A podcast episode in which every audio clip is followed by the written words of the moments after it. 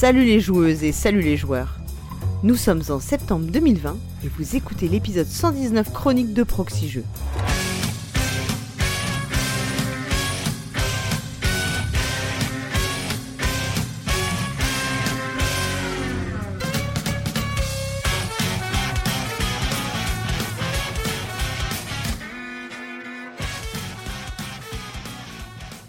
Jeux, c'est le podcast qui vous parle de jeux de société. Je suis Paul Gara, et ce soir, bien sûr, je suis accompagné de Dédé.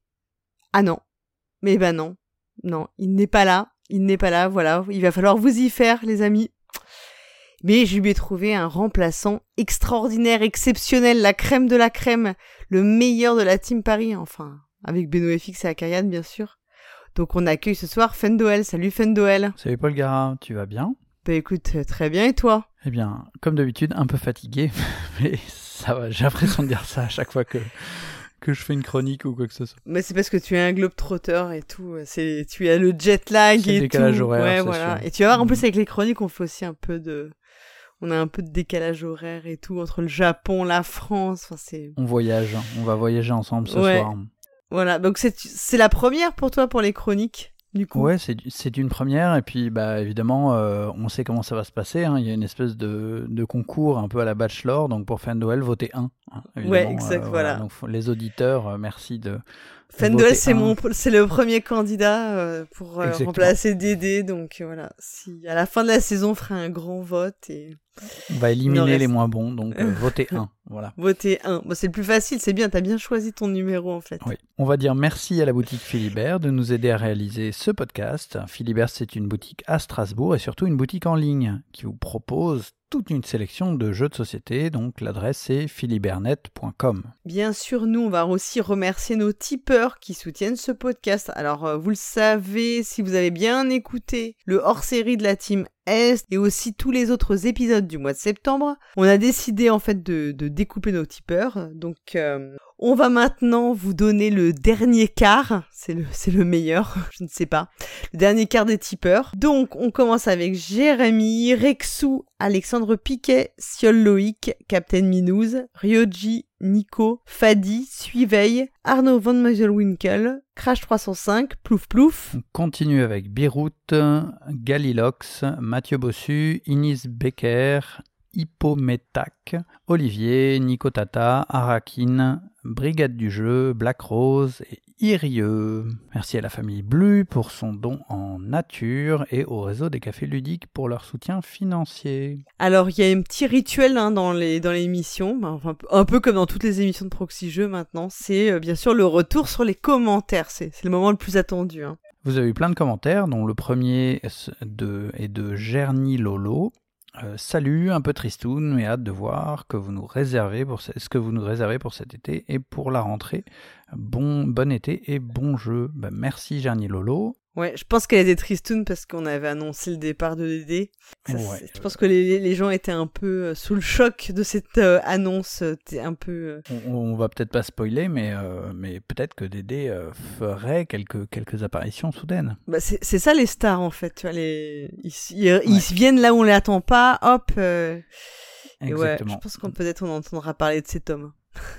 Peut-être. Est-ce qu'on a d'autres com- Oui. commentaires? Alors on a euh, Cal Hervé qui avait, euh, qui avait noté une grande phrase de, de moi-même. Je trouve très bien. Cet homme est très bien. Il a raison de me citer. Parce qu'apparemment j'ai dit je ne me lasse pas de nous-mêmes. Et donc je confirme, je ne me lasse toujours pas de moi-même. C'est Et il, a, il disait, il ajoutait je te rassure, nous non plus. Et c'est super gentil quand même de dire ça. Parce que parfois moi je me supporte plus. Hein, donc c'est cool. Heureusement les auditeurs sont là pour me remonter le moral. Absolument, mais c'est vrai que c'est pas forcément facile euh, en cette période d'avoir le de garder le moral et, et grâce à grâce à vous, euh, on peut on peut aussi garder le moral. On a aussi un autre commentaire de Julien qui dit comment ça vous tirez votre révérence, vous pourriez nous demander notre avis quand même. Merci pour ces chroniques et plus généralement un grand merci à toute l'équipe pour cette super saison. Les formats étaient variés et toujours de grande qualité. C'est parfois, dur de suivre le rythme, notamment après les festivals avec toutes les interviews. Mais je vais profiter de l'été pour rattraper quelques épisodes passés à la trappe. Bon été à toute la team. Donc c'est très gentil, merci Julien. Ouais. Euh, sache que niveau variété et, euh, et qualité aussi, euh, j'espère qu'on va pouvoir te surprendre aussi cette année. Exactement. avec, Beaucoup de formats nouveaux. Et on va puis il faut, il faut pas culpabiliser, mais je pense que tout le monde est un peu avec euh, la période un peu bizarre. On est un peu tous en retard sur nos podcasts. Euh, moi, la première, j'avoue que bah, moins de transport égale aussi moins d'écoute. Ah, Moi, depuis un mois, j'ai vraiment tout rattrapé. quoi. Ah bah c'est bien, je te félicite. Moi, je suis, Ouais. je suis un peu encore à la ramasse. hein. Alors on a un commentaire de Beru. Alors Beru, quand même, c'est euh, la personne qui a gagné je ne sais pas combien de fois le tirage au sort du de ceci est un jeu. Donc nous on lui a, ces gens qui sont chanceux. Ah mais quoi. oui voilà et on lui avait euh, conseillé quand même de de parce qu'il s'appelait Beru chez 2S, on lui avait conseillé de s'appeler Beru Euro Million et de tenter sa chance à l'Euro Million, c'était encore Ah, plus cool. Ouais. Mhm. Donc en gros en substance bon bah voilà, il dit oh là là, je viens juste de découvrir les chroniques et c'est terminé. Mais non, c'est pas terminé, c'est juste bon voilà, il faut il faut changer, il faut accepter le changement. Il dit euh, bravo euh, et pour l'animation, donc ça c'était cool. Il dit on mettait une super ambiance à la maison et dans la voiture. Alors je crois qu'il écoutait avec sa famille. Parfois on disait un peu des bêtises, hein, donc c'est pas, on n'est pas toujours euh, vraiment. enfin c'est tous nos propos ne sont pas validés pour le, un public familial, pas comme les jeux. Il, il quoi. Il paraît que maintenant, il nous écoute depuis son, son, son bateau. euh, son bateau euh, Oui, le bateau qu'il a, euh, ouais, Son yacht. qu'il a gagné à l'euro million. Son yacht qu'il a gagné à l'euro million. comment s'appelait le yacht là, le yacht de Bernard Tapie là, qui, avait qui était hyper connu. Sur le yacht dont je connais le nom. Enfin bon, bref. Donc voilà, il fait le tour du monde et puis bah du coup il remercie Cargo parce que c'est grâce à lui qu'il a il a eu le tu vois il a il a senti la chance qui arrivait. C'est ça. Voilà et on est il y en a d'autres hein, qui remercient hein, qui ont commencé euh, les chroniques avec euh, Dédé et moi. Donc c'est Piwi ouais, qui nous dit qu'il avait commencé avec, euh, avec vous deux. J'espère écouter encore, de- j'espère les écouter encore lors de nouvelles chroniques. Passez un bon été. J'ai hâte d'entendre de nouveaux, les nouveaux chroniqueurs. alors, on peut déjà dévoiler qu'on a pas mal de nouveaux chroniqueurs cette année. Absolument. Et puis après, alors un épisode de chronique ne serait pas, euh, enfin un épisode, pardon, les commentaires ne seraient pas les commentaires sans un commentaire de Twin. Et voilà, qui dit que numéro très cool, quasiment tout est bien. Attends, quasiment, c'est-à-dire qu'il y a un truc qui est pas bien. Ouais, c'est honteux ça. Qu'est-ce que c'était? J'aimerais bien qu'on donne le coupable. Des noms, des noms. Moi j'ai envie de dire c'est Cyrus. Qu'il y soit. Je me souviens plus s'il était là ou pas, mais dans le doute, on va tout mettre sur sa responsabilité. C'est notre bouc émissaire. Ouais, exactement. Bon, il a dit que euh, les con- nouvelles configurations de présentation ne pourront qu'être décevantes tant Paul Gara et Dédé own the game, le game. Alors, j'ai pas très bien compris parce que je ne pas- suis plus assez jeune pour comprendre ce genre de langage. Mais- ça veut dire il, Ouais. il gère le jeu quoi. Ouais, bon. Voilà, moi je suis pas, tu vois. je suis- maîtrise le jeu, il maîtrise Ouais, le je jeu. suis ça, je suis une petite vieille, moi. Oh, c'est c'est assez vieux cette expression. Ah bon, merde alors. Désolé. Moi, je suis restée au vieux verlan, tu vois, genre, euh, tu sais, les keufs, les trucs comme ça. Ah, c'est, mon dieu, faut pas que j'avoue ça. Et euh, non, non, mais attends, tu vas voir, Twin, on va, on va, on va surprendre les auditeurs cette saison sur les présentations de chroniques. En fait, non, je pense pas qu'on. Je pense qu'effectivement, il a raison. À part, euh, bah, pour le moment, un seul épisode des chroniques, le, le- le premier. euh, tous les autres vont être extrêmement décevants, euh, malheureusement. Ouais. Et je pense que c'est pas... un, Et rappelez-vous. voilà, rappelez-vous, votez un, parce qu'en fait, on, vous trouverez ce qu'il n'y avait pas dans les chroniques, les autres épisodes, et qu'il y a dans celui-là, voilà. Absolument. chercher un, chercher un truc mais dans le bon sens. Et on a Sam et ben ouais, le dernier commentaire qui nous dit qu'il a découvert le monde merveilleux des podcasts en février, donc euh, voilà. Et du coup le nôtre aussi, bah il a il a fait un petit euh, commentaire pour nous faire plaisir, ça c'est hyper cool. Il a plein d'épisodes de retard, mais il a l'air très très content de nous écouter. Il nous écoute en voiture ou dans sa douche. Donc je pense qu'il a un système high tech lui. euh, pour écouter dans la douche et tout. Parce que moi dans la douche j'entends juste l'eau. euh, Non, tu peux, t'as des, t'as des enceintes, euh, maintenant t'as des enceintes Bluetooth, tu sais, qui sont, qui marchent sous l'eau. Mm. Donc tu peux parfaitement écouter, écouter sous la douche, même l'avoir avec toi sous l'eau. ouais, bah, moi je vais peut-être faire ça, hein, ça parce que passe. ce serait du temps de gagner dans l'écoute. Bah ouais, ça peut. Alors après les ouais, après les commentaires, on fait un peu la rubrique à proximité. Alors ces derniers temps, elle était un peu triste hein, celle-là. Donc on dit bah attendez, euh, là on va sortir le vendredi, je sais plus si on est le 20 25 et le week-end du 26, un vrai festival avec des vrais gens, bon, avec des masques mais des vrais gens. Où ça se passe euh, Noël Ah à bah, c'est à Vichy, effectivement. Si vous aimez les pastilles et les moustaches, euh, vous pouvez tout à fait euh, retrouver votre bonheur là-bas. C'est horrible Je que sais pas si on la gardera celle-là. Je sais pas, c'est affreux parce que Vichy, oui, on pense toujours à Pétain, c'est affreux, cette ville, la pauvre. Non, tu peux Ah, avoir aussi la balnéothérapie, je crois. Il y a pas mal de, Ouais. de trucs sympas. les carottes, les carottes, euh, l'eau. Les carottes, ah ouais euh, Ça, je ouais, savais pas. Oui, les carottes Vichy, c'est une, euh, une préparation culinaire. Et... Enfin, les carottes et l'eau gazeuse, ça t'envoie pas du rêve, quand même. Tu Pas vois, des masses. Pas des. Mon Dieu, c'est horrible. Et puis, ben, on rappelle qu'en octobre, il y aura le, donc le, alors c'est le salon des scènes, Ouais. qu'on appelle aussi le Spiel, sera, alors je, je fais ça exprès pour t'embêter, digital. Non, mais c'est simplement l'événement s'appelle euh, le Spiel Digital, mais ensuite c'est un salon numérique en français. Voilà. C'est tout? Oui, parce qu'en fait, en français, digital, ça veut pas dire la même chose. euh, voilà. Et rappelle. non, enfin, sauf pour les marketeurs qui n'ont pas compris euh, le français, mais ça c'est autre chose. Je sais que t'aimes bien euh, rétablir cette vérité et tout. et, euh, Bah. Tu as bien raison d'ailleurs. C'est pas une vérité, c'est enfin, du français, désolé.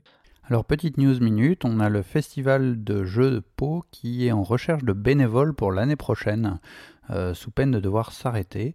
Donc, euh, vous pouvez trouver des informations sur festivaljeuxpau.fr pour euh, avoir une édition 2021, ce qui n'est pas du tout garanti euh, à l'heure actuelle. Donc, si vous êtes de la région, n'hésitez pas à vous manifester, ils sont vraiment en recherche euh, de, de bénévoles.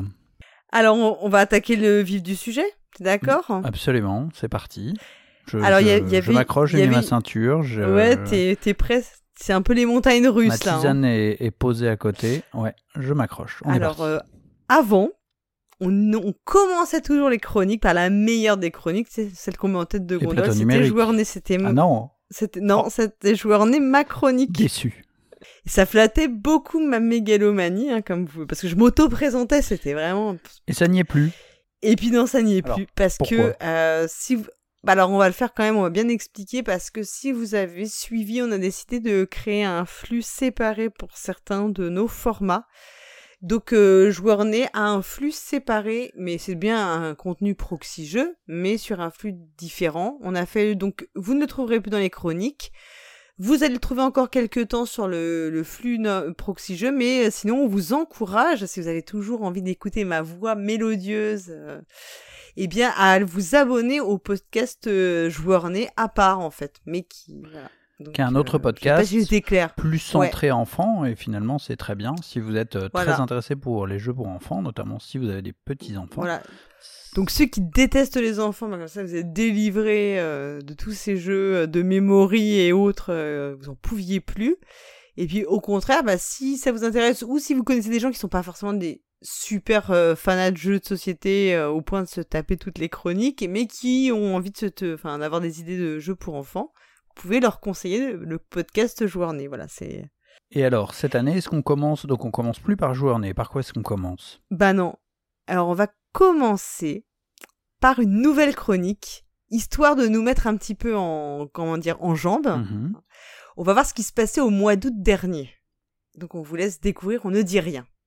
Qu'est-ce que tu fous encore sur ton ordinateur? J'enregistre ma chronique euh, pour Proxy Jeux. Proxy quoi? Mais si, ils font des podcasts sur Internet par rapport aux jeux de société. Et donc, euh, tu vas faire une chronique? Aucune idée, mais je me dis que j'ai peut-être postulé. Bon, au pire, tu peux réfléchir, hein. T'as le temps? Ah non, pas vraiment. Ils voulaient une euh, maquette pour fin juillet. Une maquette. Oui, bah une maquette de sonore, euh, pas un bateau à construire en douille. Et donc là, t'as pas l'impression qu'on est déjà en août? Si, mais en juillet, j'étais en vacances. Donc euh, quand ils ont envoyé le message, j'ai prévenu que j'étais en vacances, donc j'aurais pas le temps, donc j'aurai le temps après, mais malheureusement après, j'ai pas trop eu le temps. Donc bref, c'est que maintenant que j'ai le temps, quoi. Autrement, je veux dire, j'ai mis trop de temps à lire le roman euh, qu'a envoyé Cyrus. C'est qui Cyrus? Bah, apparemment, d'après ce que j'ai lu, ça a l'air d'être le rédacteur en chef euh, dans leur association là. Ah ah, une association. Tu vas payer une cotise. Tu vas payer une cotise. Oh oh oh oh, tu te calmes? C'est bien une association. Au moins c'est structuré. Ils le savent que t'as pas beaucoup le temps hein Bah, c'est pas grave.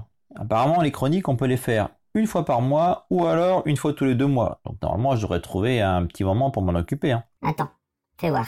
Qu'est-ce qu'il a envoyé, Cyrus? Purée C'est sérieux, hein? Faut s'engager Il y a que des contrats dans ton truc. Tu vas gagner quoi? Bah, je sais pas. Une nouvelle expérience et puis euh, parler des jeux de société, c'est toujours sympa. Faut être indépendant des éditeurs. ah mais toi, t'es tranquille, hein C'est pas avec 2-3 abonnés de ta chaîne YouTube que un éditeur, il va te payer pour faire une... euh, changer une chronique, hein On sait jamais. Ça se trouve, il y a un éditeur qui va me trouver génial dans une de mes vidéos et puis ils vont me donner de l'argent pour faire d'autres vidéos. Oui, c'est ça, oui, oui. On va leur dire. D'ailleurs, en parlant de leur dire, t'es au courant que si jamais t'es plus indépendant, il falloir que tu leur dises. T'as lu le roman de Cyrus ou pas? Oui, bah, c'est bon, je leur dirai. Ah, c'est pas la peine que tu postules, hein. Il faut habiter soit Paris, soit Strasbourg. Non, non. Ce qui est écrit, c'est que des fois, elles se regroupent à Paris ou à Strasbourg. De toute manière, euh, Paris ou Strasbourg, hein, c'est aussi pourri l'un que l'autre. Comment ça, c'est pourri? Bah oui, Paris, l'air il est tout pollué, et Strasbourg, euh, c'est un climat continental. Euh, ouais, et alors? Et bah climat continental, ça veut dire qu'il fait hyper chaud l'été et hyper froid l'hiver. Ah, parce que tu trouves que le climat qu'on a à Nantes, euh, il est parfait. Bon, si je récapitule, tu n'habites pas Paris, tu n'habites pas Strasbourg, tu n'as pas de temps, ou presque, tu n'as pas d'idée, t'as même pas une idée d'une chronique, et tu postules. Oui, bah, euh, c'est jamais, ça pourrait peut-être intéresser quelqu'un, euh, où je pourrais intervenir sur quelques chroniques. Ouais, bah s'ils te prennent, hein, ça va être les fonds de tiroir. Hein. Merci, sympa. Mais non, mais tu vas perdre du temps, hein, ce truc-là. Ouais, t'as peut-être raison. Ça sert à rien que je m'embarque là-dedans. Quitte à investir du temps, autant que je m'inscrive dans une vraie radio. Non, mieux. Avec mon physique de beau gosse, je devrais directement postuler à la télé. Ouais. Postuler à la télé. Ouais, je vais peut-être faire ça plutôt. Ouais, bah déjà, hein, essaye de postuler à Proxy Jeux, et puis on verra après pour tes idées de grandeur, hein?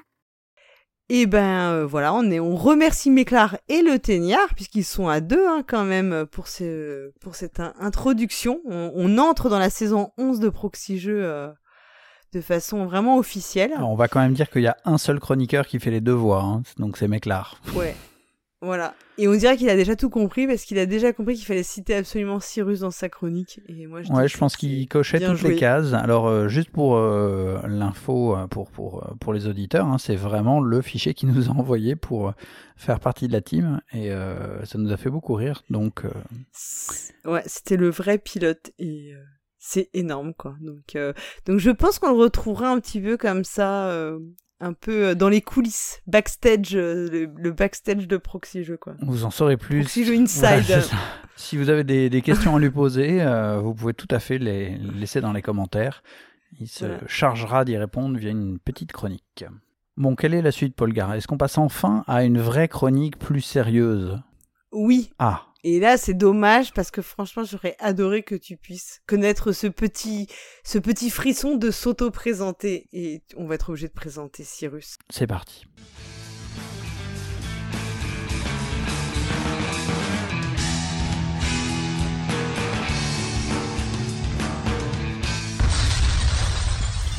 Bonjour les joueuses, bonjour les joueurs. Je suis Cyrus et aujourd'hui je vous emmène visiter notre galaxie dans les plateaux numériques. Vous l'aurez peut-être deviné. Ah, salut mec là. Tu, tu peux rentrer mais juste fais pas trop de bruit, je suis en train d'enregistrer. Vous l'aurez peut-être deviné, ou alors vous aurez écouté les présentateurs et tatrices de ces chroniques. Arrête, personne ne les écoute. Ouah, t'exagères mec là, il y en a quelques-uns quand même. Qu'est-ce que t'es venu faire ici d'ailleurs, tiens? T'es venu voir comment on enregistre une chronique? En effet, je me suis dit que ça pouvait être intéressant de voir un expert en la matière. Bah écoute, euh, pas de soucis, euh, installe-toi là, euh, je t'en prie, regarde. Alors, j'en étais où déjà Ah oui. Je vais donc vous parler de Terraforming Mars. Terraforming Mars est un jeu de Jacob Frixelius illustré par Isaac Frixelius pour 2 à 4 joueurs qui va vous faire vivre l'aventure de la terraformation de Mars. On s'en doutait pas. hein. C'est comme si c'était dans le titre du jeu. Ouais ok, j'avoue. L'éditeur annonce des durées de partie de 120 minutes et un âge minimum de 12 ans. L'éditeur, c'est Frix Game, une maison d'édition familiale suédoise qui s'est montée pour l'occasion de la campagne Kickstarter de ce jeu à succès. Et oui, Terraforming Mars est un jeu qui a su conquérir le cœur des joueurs et des joueuses chevronnés. Le jeu a remporté l'As d'or en 2018, il a gagné également le Deutscher Spielepreis en 2017, a été recommandé par le Spiel des en 2017 également, et a bénéficié de bon nombre de nominations pour divers prix ludiques de par le monde. Terraforming Mars a d'ores et déjà connu un bon nombre d'extensions toutes passées par Kickstarter.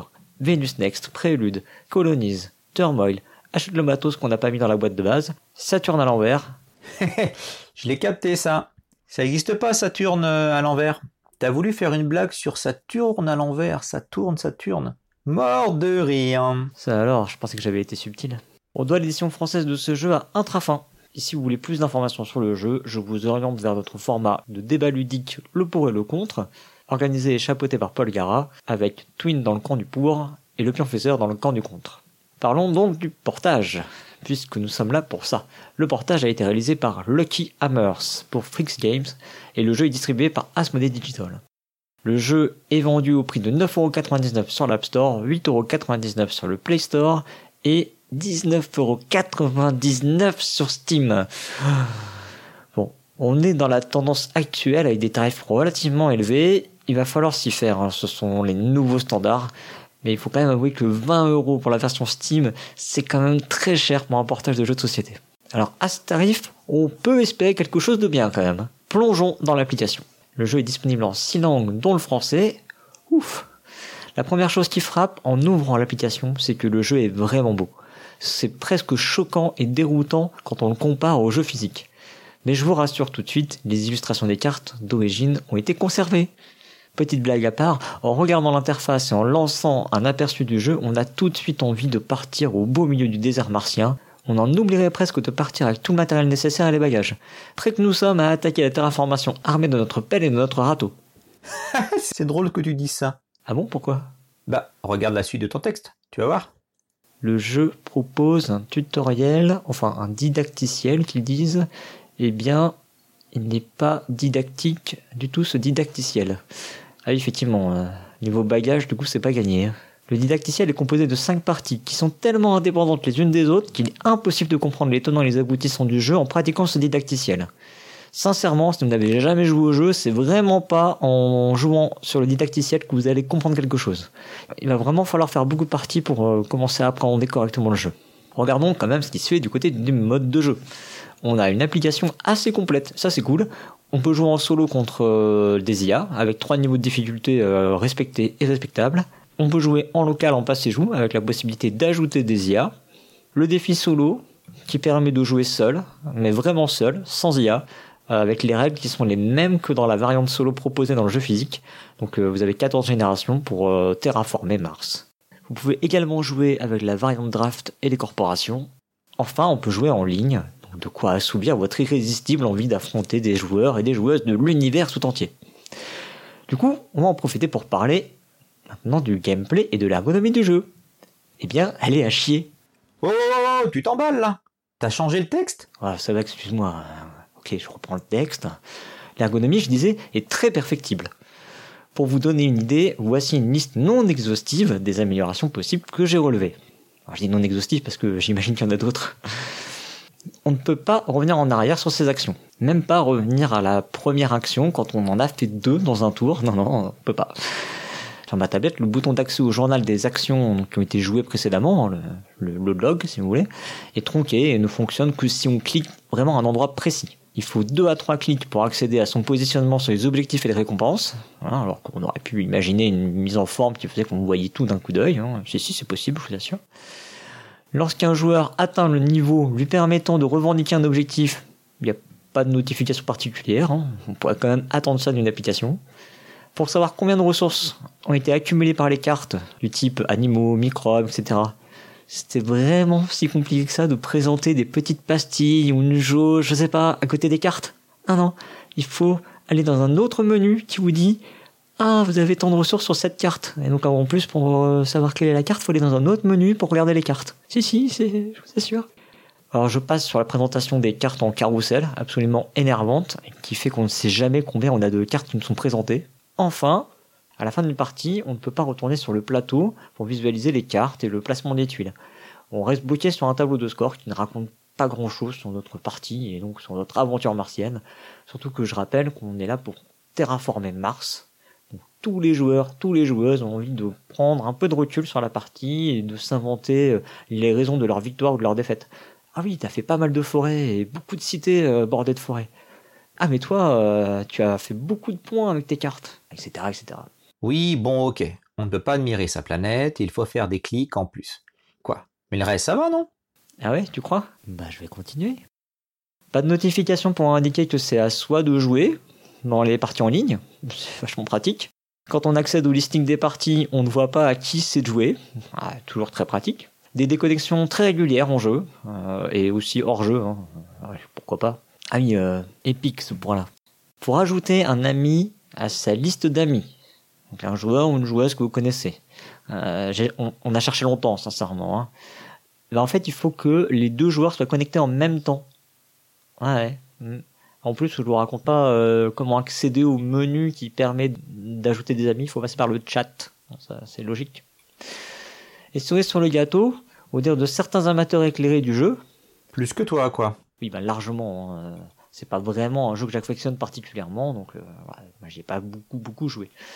Je dis donc, au dire de ces gens, certaines cartes sont buggées. On aurait des effets qui ne seraient pas tout à fait conformes au jeu physique. Et dans la série des bugs, j'ai par exemple failli euh, planter une partie complète, euh, genre ne pas pouvoir la finir. On ne pouvait plus placer d'océan, car euh, les emplacements étaient tous pris, alors que le compteur restait bloqué à 8 euh, océans sur 9. La partie a été sauvée grâce à la carte lac artificiel. Voilà, les experts comprendront. Alors, j'ai le droit de dire que c'est à chier maintenant? Oh, ok. Ah, un truc bien quand même. hein, on peut trier ces cartes euh, de différentes façons dans le jeu. C'est euh, plutôt pratique.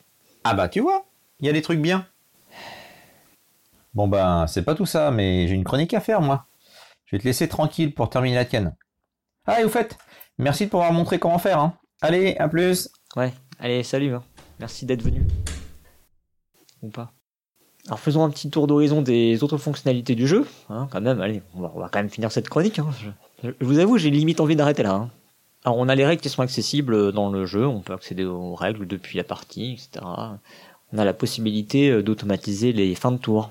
On a également la possibilité, par exemple, de confirmer ou non ses actions à chaque coup joué. Euh, on a également un chat en jeu. Bref, tout ce genre de petites choses. Alors, parlons maintenant du futur de l'application. Et vous allez voir, c'est pour ça que j'ai pas arrêté la chronique. Alors, pour le moment, il n'y a aucune extension dans l'application. Et pour cause, la maison qui a développé le jeu, Lucky Hammers, donc, a mis la clé sous la porte. Et bien qu'Asmodée déclare, je cite, le développement des jeux actuels ou futurs ne sera pas impacté par la fermeture de Lucky Hammers, car nous avons mis en place des dispositions adéquates à temps avec eux. Je vous laisse aller voir sur Steam la date de parution prévisionnelle de l'application de Mansions of Madness Mother's Embrace, qui est euh, donc un jeu qui devait être réalisé par Lucky Hammers, et euh, vous allez rire un peu. Bon, je suis très médisant, mais on peut peut-être quand même attendre des choses dans un futur, à mon avis, plutôt moyen terme. On voit quand même depuis quelques mois euh, des patchs successifs sortir. Ça veut dire que donc il y a une équipe de développeurs qui a repris quand même le projet et euh, donc qui s'attelle au moins à corriger les bugs.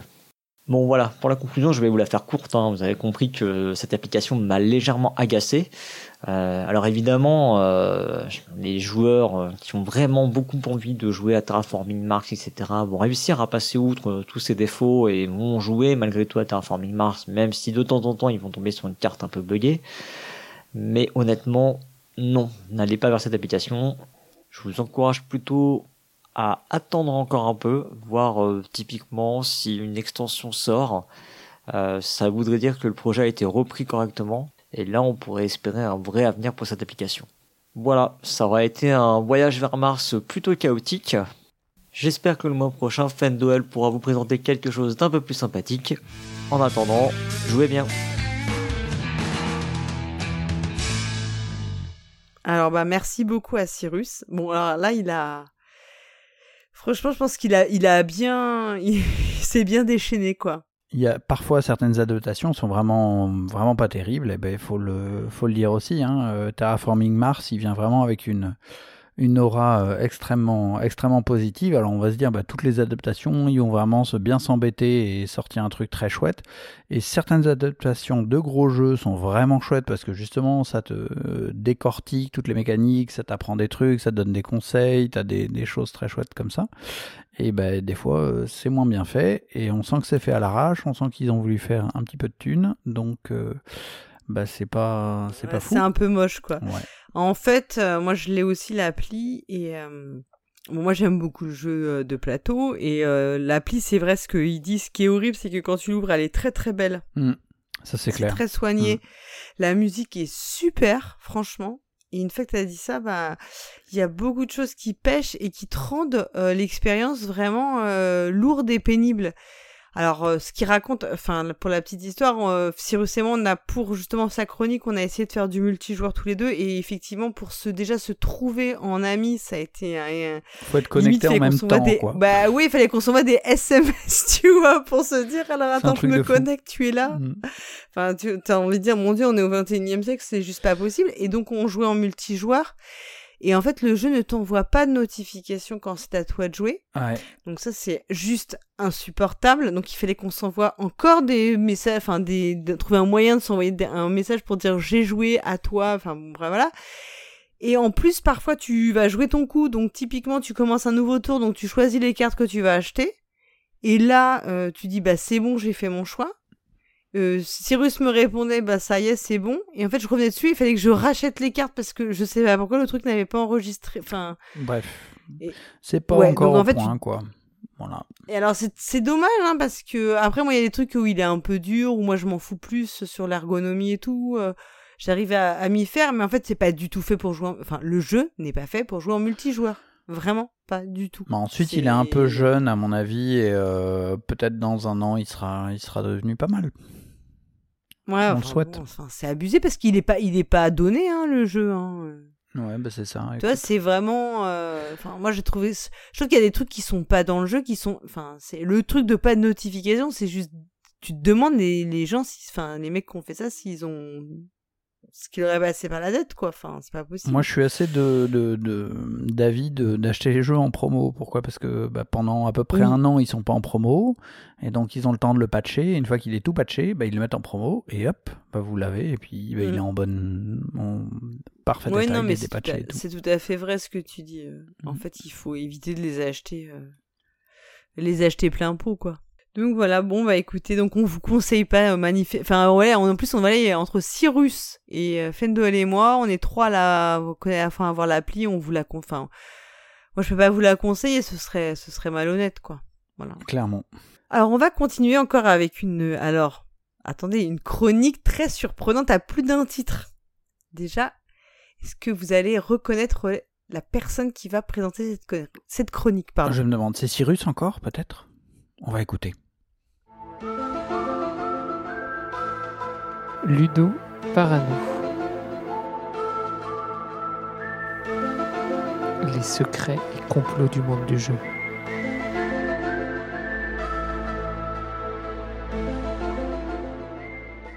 Salut, bienvenue dans cette nouvelle chronique Ludo Parano. Dans cette chronique, je vous expliquerai la face cachée du monde du jeu. Vous avez sans doute remarqué que je ne présente plus les chroniques, soi-disant par manque de temps ou d'envie.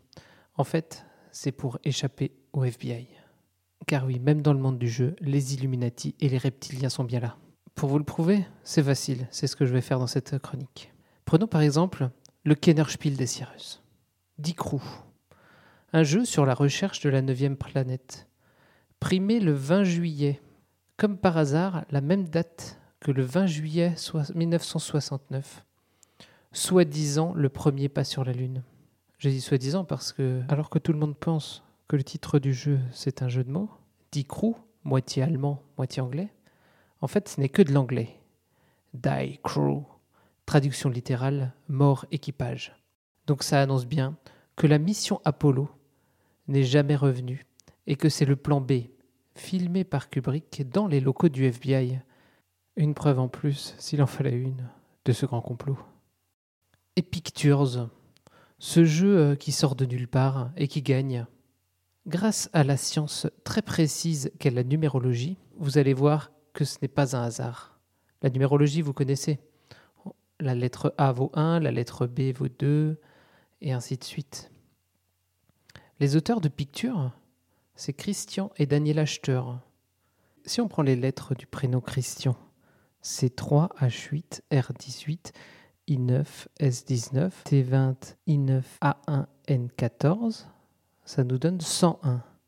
Daniela, 46, et leur nom de famille Steur, 80, pour un total de 307. Et ils gagnent l'année du coronavirus, lancé bien sûr par les deux personnes qui dirigent le monde, Trump et Macron. Si on calcule coronavirus 155, Trump 88 et Macron 64, ce total nous donne 307. Je pense que la preuve est là. Pas besoin de, plus euh, d'explications. Et maintenant, par ce même principe, nous allons voir que même au sein de Proxy Jeux, tout est, tout est lié, tout est, euh, tout est organisé par le grand complot mondial. Les ludopifs. Pif, c'était soi-disant du hasard. Si on prend le premier jeu du premier ludopif, qui est 10 Minutes to Kill, le deuxième jeu du deuxième ludopif, c'était Mystère à l'abbaye, et le troisième jeu du troisième ludopif, Risque. On voit bien que ces, trois jeux sont liés, ça paraît évident. Vous ne voyez pas comment? Laissez-moi vous montrer. 10 Minutes to Kill, édité par la boîte de jeux, mais ça c'est l'édition française. En Espagne, ce jeu est édité par Zacatrus. Zacatrus édite aussi le jeu Coup de l'auteur Riki Tata. Riki Tata, qui a décliné son, le concept de coup en complot. Vous pensez que c'est une coïncidence? Non. On parle de complot dans le premier épisode de cette chronique. Je ne crois pas que ce soit une coïncidence. Ce jeu complot, chez Ferti, est illustré par Xavier Guénifré Durin. Cette même personne qui a illustré Isla Dorada, un jeu sur lequel a travaillé Bruno Feduti. Bruno Feduti, qui est bien sûr un des auteurs de Mystère à l'abbaye. Nous voyons déjà que ces deux premiers jeux sont liés. Et comment sont-ils liés à risque? C'est facile. Days of Wonder, l'éditeur de Mystère à l'abbaye, a aussi sorti La Crique des pirates, dont le nom allemand est Piratenbusch. Il est édité en allemand par Amigo, qui a bien sûr édité le jeu qu'on connaît bien dans le milieu de ceux qui savent, Conspiracy. Conspiracy de Eric Solomon, qui a aussi fait le jeu Ballonrennen chez Ravensburger, qui parle de course de montgolfière avec un beau ballon rouge en couverture. Et là, je pense qu'on a tous euh, reconnu le lien du ballon rouge est- qui faisait référence à deux films. Le film Le ballon rouge et Le voyage en ballon. Deux films réalisés par Albert Lamoris. Ce nom ne vous dit rien Mais vous connaissez tous le jeu qu'il a créé. Risque. Vous voyez, tout est lié. Mais je ne peux pas vous en dire plus aujourd'hui, car je suis sur écoute. Il faut que je fasse court. Mais rendez-vous le mois prochain pour d'autres complots au sein du monde du jeu. Alors, en attendant, surveillez les Illuminati et jouez bien.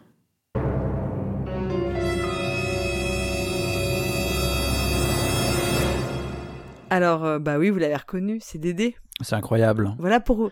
Ouais, voilà pourquoi il est parti. On n'a pas attendu longtemps en fait. Non, non, non, il a pas pu s'en empêcher, il est revenu. Bon, je sais pas si c'était mieux que les... toutes les bêtises qu'on a dites ensemble, ce qu'il a raconté, mais je sais pas si t'as vu un lien, parce que quand même, il a cité en plus un jeu de mon ludopif euh, dans l'histoire, donc euh, ça m'inquiète un petit peu. Je sens que je suis dans le complot euh, mondial euh, avec mon mystère à l'abbaye, ça me fait un peu peur. De- depuis que je suis, euh, je reçois les emails de spam euh, de, de notre boîte, de notre boîte au, à email proxy jeu, euh, je sais que le proxy jeu est dans la combine des Illuminati, ça c'est certain. Euh, et là, Ah ben, on a vraiment le- la preuve, grâce à, grâce à Dédé, que euh, le, le complot euh, mondial s'étend et que le monde du, soci- du- le monde du jeu de société est évidemment touché euh, par ceci. Impliqué, ouais, complètement. carrément. ouais.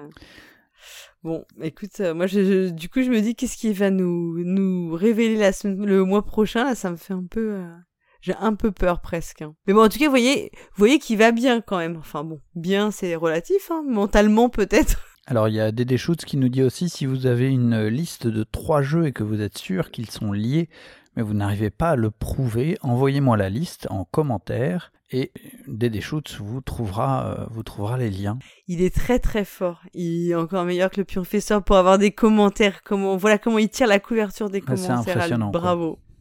Ouais, moi je suis pâté là. Mais l'arnaque complète, ah là là, bravo Dédé. Mais- je suis fier de Mais toi. je me demande si un jour euh, on découvrira pas que la personne qui mène Proxy Jeux, c'est c'est pas Cyrus, mais en fait c'est Dédé euh, derrière. Ah bah, bien sûr. Le mystère Moi, je s'épaissit. pense en fait. euh, ouais, le mystère s'épaissit, exactement.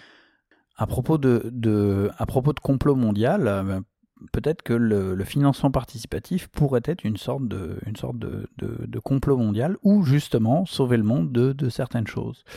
Et euh, ben, nous allons euh, tout de suite écouter une chronique qui vous décortique qu'est-ce que le financement participatif et comment est-ce que ça, ça marche. On vous présente Tomber dans le pledge. Bonjour à toutes et à tous, bienvenue dans Tomber dans le Pledge, une nouvelle chronique sur le monde du financement participatif qui sera diffusée tous les deux mois. Je suis Drew. Et moi Lana, et nous allons vous expliquer comment ça marche.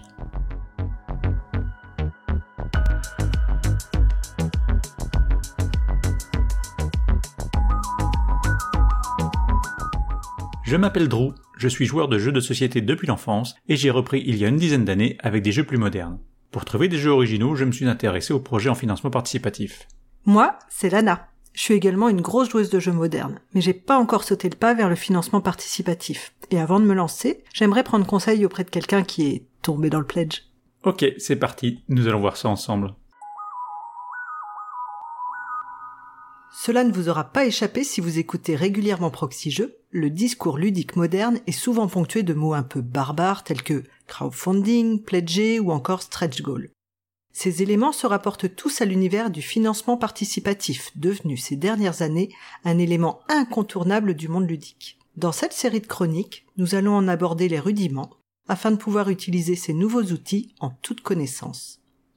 Tout d'abord, Lana, connais-tu la définition du financement participatif? Euh, je dirais participer à un projet en donnant de l'argent? En effet, le principe est de faire financer la réalisation d'un projet par des paiements de faible valeur en provenance de multiples investisseurs et principalement des particuliers. D'où le nom anglais crowdfunding, littéralement financement par la foule. Selon le site économie.gouv.fr, le financement participatif peut prendre la forme de dons, avec ou sans contrepartie, d'un prêt ou encore d'un investissement en capital. C'est quoi avec ou sans contrepartie? Alors sans contrepartie, c'est juste un don, comme on peut en faire à une association caritative. Le don avec contrepartie va permettre de recevoir quelque chose en fonction du niveau de financement apporté. Cela peut aller du remerciement sur le site internet jusqu'au projet en lui-même.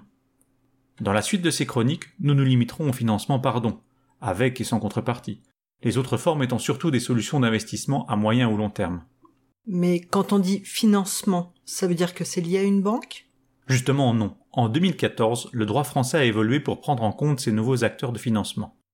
Les sites de crowdfunding ont depuis un statut de conseiller et d'intermédiaire en financement participatif. D'ailleurs, pour éviter que ces sites se substituent à une banque, la loi a aussi fixé un plafond à 2,5 millions et demi d'euros pour chaque projet. Nous nous en arrêterons là pour la partie législative pour le moment. Revenons maintenant sur les origines du financement participatif. À ton avis, Lana, à quand remontent les premiers projets financés de cette manière? Hmm, Je pense que c'est lié à Internet, donc je dirais environ 30 ans. Pas tout à fait. En fait, le premier exemple reconnu date de 1713. À cette époque, l'écrivain anglais Alexander Pope, un peu en froid avec les sociétés d'édition, se fait financer par ses admirateurs. Il traduira ainsi l'Iliade du grec vers l'anglais. En contrepartie, ces derniers voient leur nom mentionné en fin d'ouvrage.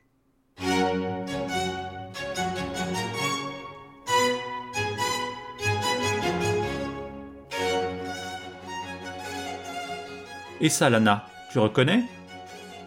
C'est de la musique classique. Il s'agit de Mozart. Lui aussi utilise ce principe quelques dizaines d'années plus tard, en 1783, afin de financer plusieurs de ses représentations à Vienne en l'échange d'un autographe. Mais il y a encore plus majestueux que Mozart. Dans les années 1880, c'est la réalisation de la Statue de la Liberté qui fait appel au financement participatif. À la base, il s'agit d'un cadeau pour célébrer l'amitié franco-américaine, cela n'en devient qu'encore plus symbolique quand on apprend que la statue en France et son socle aux USA ont été financés de part et d'autre de l'Atlantique par des contributeurs particuliers. Ok, est-ce que tu aurais des exemples plus récents? Alors oui, en 1997, les fans américains du groupe de rock anglais Marillion vont mettre en place de leur propre initiative une collecte afin de faire venir leur groupe préféré en tournée aux USA.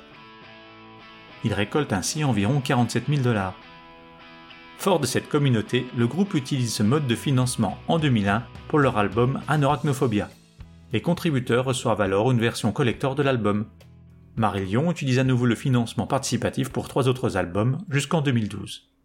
Pour l'exemple suivant, nous revenons en France en 2004 avec le court-métrage Demain la veille qui est financé par ses contributeurs à hauteur de 17 000 euros. En échange, ces derniers peuvent avoir leur nom générique, assister au tournage ou recevoir le DVD du court-métrage. Et concrètement, les contributeurs doivent aller sur quel site pour participer? Alors jusque-là, ces initiatives étaient individuelles et il fallait aller sur les sites propres à chaque projet. À partir de 2006, apparaissent des sites transversaux liés au monde de la musique. Aux Pays-Bas, Celeband apparaît en août 2006, rapidement suivi en France par Speed Art, Buzz My Band ou le plus connu d'entre eux, My Major Company, qui a notamment produit l'artiste Grégoire.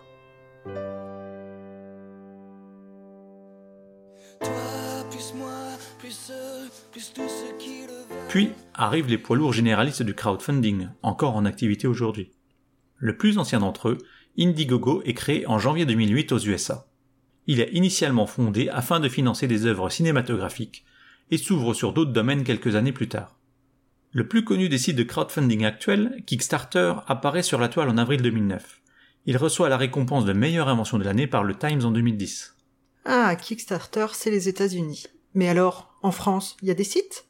En France, l'aventure commence en mars 2010 avec le site KissKissBankBank, suivi par Ulule au mois d'octobre. KissKissBankBank se tourne par la suite vers le financement de projets éco-responsables ou engagés. Il est racheté en 2017 par le groupe La Poste. Quant à Ulule, la plateforme tricolore est disponible désormais en huit langues et se tourne résolument vers l'international. Mais pour les jeux de société, il y a des sites à privilégier? Alors parmi les sites que je vous ai cités précédemment, on peut trouver des jeux de société sur Kickstarter, Ulule ou Indiegogo. Mais pour la suite de ces chroniques, je vous propose d'aborder plus spécifiquement Kickstarter pour son volume de projet et son aspect international, et Ulule pour sa proximité du marché français. Ces deux plateformes ont un fonctionnement relativement similaire que nous détaillerons ensemble dans le prochain épisode de cette chronique. Très bien, j'ai plein de questions à te poser. En attendant, nous vous souhaitons de très bonnes découvertes ludiques sur Internet ou en boutique, et surtout, jouez, bien. Alors merci beaucoup à Drew et Lana. Donc là, c'est encore euh, une nouvelle chronique. Vous voyez, on vous avait dit qu'il y aurait plein de surprises euh, pour cette année. Et donc, bah voilà, qui reviennent sur le financement participatif et euh, donc tout au long de la saison, qui vont rentrer vraiment dans le fonctionnement de ce mécanisme qui est quand même un peu une sorte d'Eldorado dans le monde du jeu de société ou pas. Alors je sais pas si toi, Fendel, tu pledges beaucoup, enfin tu fais beaucoup de Kickstarter. J'en hein. fais, mais euh, pas tant que ça. Je pense que je dois en faire un par an, quelque chose comme ça. Ah ouais, un par an. Et plus du jeu de société ou du jeu de rôle? Parce que dans le jeu de rôle, c'est assez, enfin c'est quand même assez euh, fréquent, je trouve. Euh, Dans le, j'ai fait plus de jeux de société. Maintenant, je fais un peu plus de jeux de rôle. Mais en fait, le, pour le jeu de rôle, le truc qui est chouette, c'est que je, je les prends, je les prends en numérique. Donc, j'ai pas besoin de nécessairement. euh, Ah, t'es comme ça, toi Ouais. Bah ouais, pourquoi pas. Ah, moi j'aime bien avoir les bouquins. Bah, en fait, ça dépend. Si, euh, si t'as juste du texte et puis les illustrations sont pas, euh, sont pas. Ils sont pas ouf, ouais. Voilà. Moi, j'avoue que, tu vois, je me rends compte quand même que le financement participatif, j'ai- l'impression d'en faire un, un usage mesuré. Alors, mesuré pour Paul Garin, donc euh, sûrement excessif pour d'autres, mais je trouve que c'est assez, euh, tu vois, je- il y a plein de, de gros trucs que je pensais faire, puis au final, je les ai pas faits. Et puis, euh, je fais plutôt des jeux où je pense que ça sera plus compliqué de les retrouver. Bah, Mais, euh, la, la- la variété fait aussi que maintenant, on- finalement, on réfléchit un petit peu plus, quoi. Parce qu'on a plus de choix. Et, et quand tu vois des gros éditeurs comme Matago qui s'y sont mis récemment. euh, Ouais, alors, euh, bah, Kemet, en fait, je suis le même type de joueur que toi. hein. Je suis pas trop affrontement euh, direct, donc Ouais. Kemet, c'est pas pour moi. Donc, clairement, j'y jouerai peut-être chez des amis et je me ferai défoncer la tête parce que ils se rendront compte que je suis en avance. Et ben comme toi en fait finalement j'ai passé euh, mon chemin, je l'ai pas pris, je me suis dit c'est pas- au final c'est pas un jeu pour moi. Mais là par exemple tu vois ce que j'ai fait régulièrement c'est les là j'ai fait Mercado de Lisboa là le, nouveau Vital Lacerda Ouais. qui est un peu plus court bon parce que je pense que celui-là de toute façon c'est plus simple de l'avoir en passant par Kickstarter. Ouais. Euh, et puis j'ai fait euh, quelques ouais, quelques jeux. Mais par exemple pour le jeu de rôle j'hésite bizarrement j'hésite vraiment moins à le faire. Parce Bah ouais, que souvent c'est vrai que pour, pour eux c'est un, c'est une sécurité en fait d'avoir un nombre de précommandes. Mm. enfin oui parce que ça s'apparente à de la précommande mais c'est vrai que c'est une sécurité pour eux pour pouvoir euh, lancer. Et finalement les stretch goals euh, ben euh, on en reparlera sûrement tout au long de la saison avec Drew et Lana. Mais parfois je trouve que quand il y en a trop c'est presque enfin je sais pas c'est presque étouffant quoi je sais pas comment vous dire euh, Tu te retrouves avec Tu trop de souviens boîtes, de- tu peux plus les ranger, c'est ça? Ben ou alors tu as tellement de choix que tu sais plus comment tu vas choisir enfin si t'as- en fait il faut que les choses soient vaches c'est c'est dur hein, je pense de bien calibrer euh. Ouais. et s'il y a un il y a un Kickstarter que j'attends énormément là ça va être euh, et je pense que je le ferai ça va être dur de résister, ce sera euh, Darkest Dungeon. Parce que voilà. Ah si oui. vous avez regardé un peu quand on streamait, j'avais un peu streamé.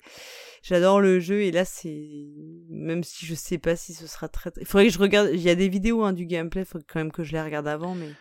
Ouais, moi je t'avoue, je, Mais bon, je j'arrive regarde à- de ouais. plus en plus les, des vidéos de gameplay pour un peu me refroidir et euh, en Mm. fait je me rends compte que Ah, ça a l'air super bien. Mais attends, euh, c'est vraiment un type de jeu que, Ouais. tu que tu blaires pas, tu, tu, tu le sais, euh, c'est c'est une Mais en fait, idée. tu n'y joueras pas, tu n'as pas les joueurs chez toi et tout. Et c'est.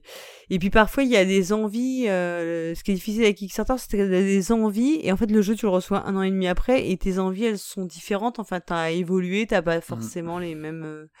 Euh, les mêmes attentes. euh, pas ça, ouais, c'est pas évident du tout. hein, non, comme- mais grâce à Kickstarter, j'ai récupéré un Conan euh, quasiment tout neuf, quoi, par un pote euh, qui Ah, devait bah, déménager et puis il a une grosse boîte, donc il me l'a il me l'a filé. Donc voilà, Bon, bah écoute. c'est cool.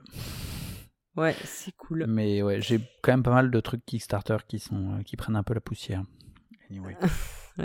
Ouais, il y a trop, peut-être beaucoup trop. En fait, trop de matos presque. Trop de matos, C'est exactement. horrible de, c'est horrible de dire ça. Alors, on va continuer encore avec une nouvelle chronique. hein. On vous le dit, là, on en a, pas mal sous le coude. hein. Et donc euh, là, bah, là, c'est encore une, euh, chronique. On va vous demander euh, un peu d'imagination, mais encore, de façon un petit peu différente, et de vous projeter dans une autre histoire. Donc, on, vous laisse écouter. Bonjour à tous, moi c'est Timan, et ce que vous écoutez c'est ma chronique répondant au nom chantant de Ludi Lucronie. L'Uchronie, vous connaissez peut-être déjà, c'est un genre de la fiction qui consiste à imaginer un monde alternatif dans lequel on aurait modifié un élément de notre histoire. Et si les nazis avaient gagné la guerre? Et si Kennedy n'avait pas été assassiné? L'idée ici, c'est de faire la même chose, mais avec un élément du monde du jeu de société. Magic the Gathering, ou Magic l'Assemblée, dans une traduction si paresseuse qu'elle n'a francisé que la moitié des mots, est un jeu qu'on ne présente plus. Mais je vais le faire quand même. Ce jeu de cartes américain créé en 93 par Richard Garfield est certainement le jeu qui a eu le plus d'influence dans l'univers du jeu de société moderne.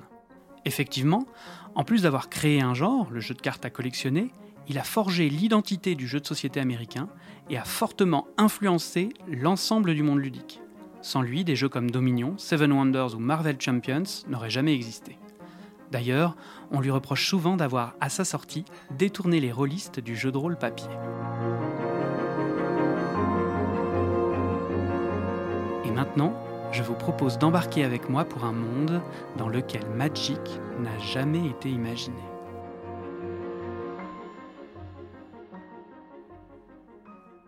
N'ayant pas connu de coup d'arrêt en raison du succès de Magic, le jeu de rôle aurait continué son âge d'or et serait devenu l'activité ludique préférée des Américains, juste derrière le jeu vidéo.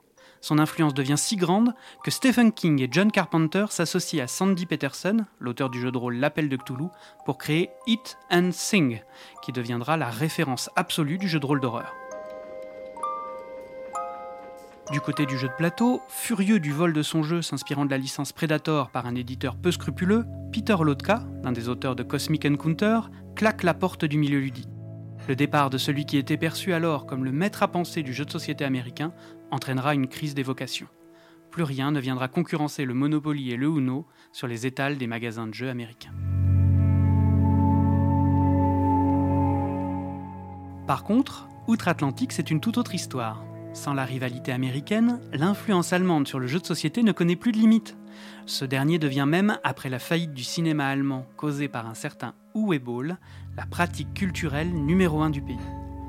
Forts de leur popularité, les auteurs ludiques s'organisent en partis politiques et le 10 avril 2000 remportent les élections législatives, dominant très nettement l'Union des chrétiens démocrates, le parti d'une certaine Angela Merkel. Rainer Knizia est nommé chancelier, Uwe Rosenberg ministre de l'Agriculture, Friedman Friese obtient le ministère de l'Écologie et de l'Énergie, et Martin Wallace, naturalisé allemand pour l'occasion, celui de l'économie et des transports. Le jeu de société à l'allemande devient une pratique obligatoire dans tout le pays, et rien ne semble pouvoir stopper son expansion. Pourtant, en Europe, la résistance s'organise. Dans l'Est, un certain Vlad Ashvatil devient le chef des auteurs solidaires, un puissant syndicat d'auteurs tchèques. Il échappera plusieurs fois au service d'espionnage allemand, car personne n'arrive à retenir correctement son nom. En France, la LIJA, Ligue intégriste des jeux d'ambiance, se radicalise. Leur plus grand fait d'armes, l'assassinat de Bruno Catala pour collaboration avec l'ennemi Teuton. Il sera retrouvé dans sa maison, enseveli sous une pile de totems Jungle Speed. De son côté, Bruno Fedouti publiera avec son ami Eric Lang un pavé intitulé Chaos dans le vieux monde, où ils défendent la thèse de l'importance du hasard dans le jeu de société européen. Censuré en Allemagne à sa sortie par la toute nouvelle police de la pensée, il sera dans l'Hexagone, boudé par les joueurs car considéré comme trop élitiste. Du point de vue des sorties ludiques, les Français tentent tant bien que mal de sortir leur épingle du jeu. C'est d'ailleurs pour plaire au public allemand que Régis Bonsé, futur éditeur d'un petit projet nommé Dixit, décide d'écarter Marie Cardoua pour un illustrateur germanique travaillant habituellement pour Ravensburger et Schmidt.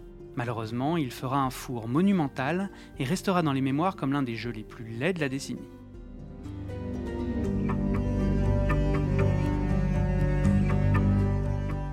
Un univers peu réjouissant donc, que l'existence de Magic nous aura épargné.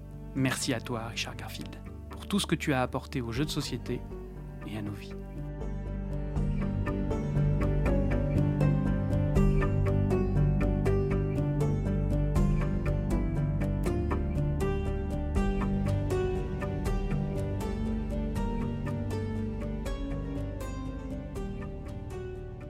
Alors on remercie Timan, donc euh, qui nous force à faire cet exercice de se demander ce qui se serait passé si Magic the Gathering, donc euh, Magic l'Assemblée, n'avait pas existé.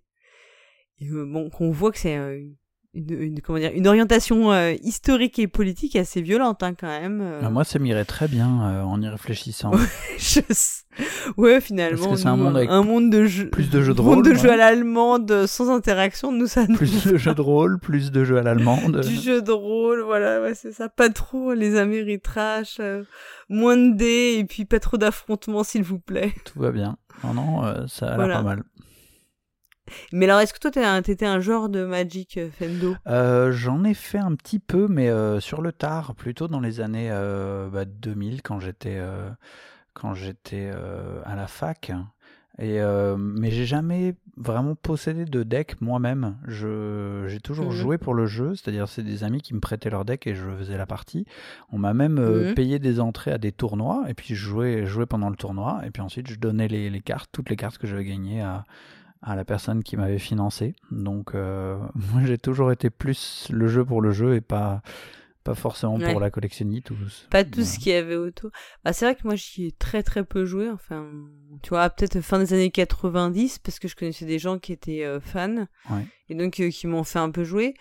Mais c'est vrai que j'étais pas plus euh, à l'époque rentrée dedans. Et, et mais je, je, je, je vois bien, malgré tout, l'importance que ça a pu avoir, enfin, dans, dans le cœur de certains joueurs, pour qui c'est vraiment euh, une, une des références fondatrices.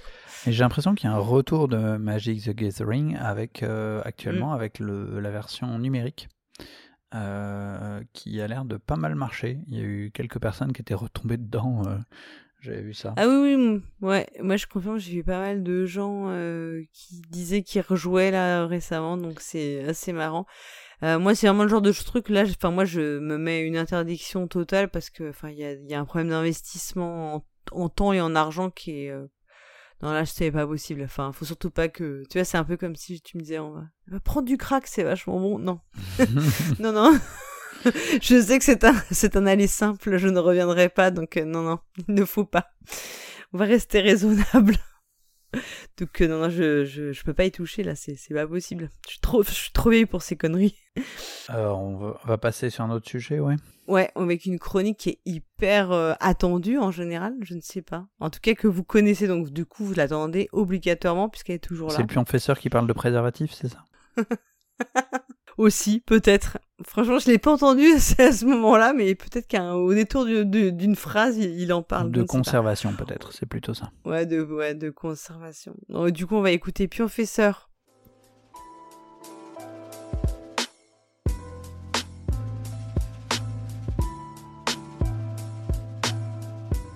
Salut les joueurs, salut les joueuses, je suis le pionfesseur. Grand joueur et grande joueuse que vous êtes, il vous est sûrement déjà arrivé de chercher à préserver vos jeux, en utilisant des protège-cartes, en plastifiant les feuilles de votre roll and write préféré, ou tout simplement en sommant vos convives d'arrêter de tordre vos cartes quand ils les ont dans les mains. Parce que nous le savons tous, les jeux de société ça vieillit. Et si on regarde à une plus grande échelle, ça peut avoir un sacré impact sur notre histoire. C'est de ça dont on va parler aujourd'hui. Est-ce que l'histoire du jeu de société est amenée à disparaître lentement? En premier lieu, on va regarder un peu ce qui se passe chez nos voisins du jeu vidéo. Alors eux, ils s'intéressent pas mal aux jeux vidéo anciens, souvent par nostalgie, mais parfois aussi pour justement préserver l'histoire du média vidéoludique. C'est un phénomène si populaire qu'on lui a donné un nom, le rétro gaming. Ça regroupe à la fois des collectionneurs particuliers, des associations et même maintenant des musées qui cherchent à conserver tant bien que mal un maximum de jeux. D'ailleurs, ça spécule pas mal du côté des collectionneurs qui vendent des jeux à des prix exorbitants. Et je disais donc tant bien que mal, oui, parce que c'est un média très dépendant de son support. Chaque jeu nécessite d'avoir la bonne console pour pouvoir y jouer, et donc la bonne connectique, voire parfois nécessite d'avoir des vieux écrans cathodiques. L'autre gros problème, c'est que tous ces composants électroniques finissent par s'user, et donc par mourir, que ce soit vos câbles, votre écran, votre console ou votre cartouche. Les industriels du milieu vont certes surfer un peu sur cette vague de nostalgie en proposant des consoles rétro-compatibles, c'est-à-dire qu'elles peuvent faire fonctionner les jeux de certaines anciennes consoles, ou bien vont remasteriser certains jeux en version haute définition, mais ça ne concerne que les jeux les plus populaires et surtout ça ne résout pas le problème de l'obsolescence du matériel. Ces nouvelles versions finiront elles aussi un jour par devenir trop anciennes.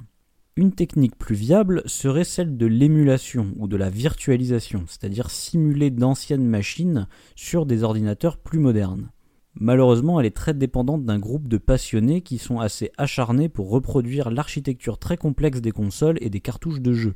Et surtout, il est tout à fait illégal d'utiliser un jeu qu'on ne possède pas dans un émulateur puisque c'est une forme de piratage. On peut rajouter également le fait que certains jeux utilisent des supports encore plus spécifiques comme les jeux de rythme qui utilisent des manettes spéciales en forme d'instruments de musique, ou bien les rail shooters et leurs manettes en forme de pistolet qui détectent à quel endroit vous êtes en train de tirer sur l'écran. Là du coup même l'émulation ça devient quasiment impossible. Et autant vous dire que l'avenir est encore plus incertain puisqu'actuellement la mode est au jeu en ligne et que donc les serveurs permettant cela ne seront sûrement pas maintenus éternellement. Bref, voilà pour la situation des jeux vidéo.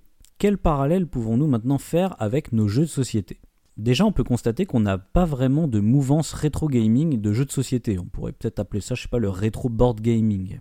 C'est un loisir encore de niche et on ne bénéficie donc pas de l'ampleur de la communauté jeux vidéo. Ce qui fait que les collectionneurs de vieux jeux de société sont largement plus rares et plus ponctuels que dans le jeu vidéo.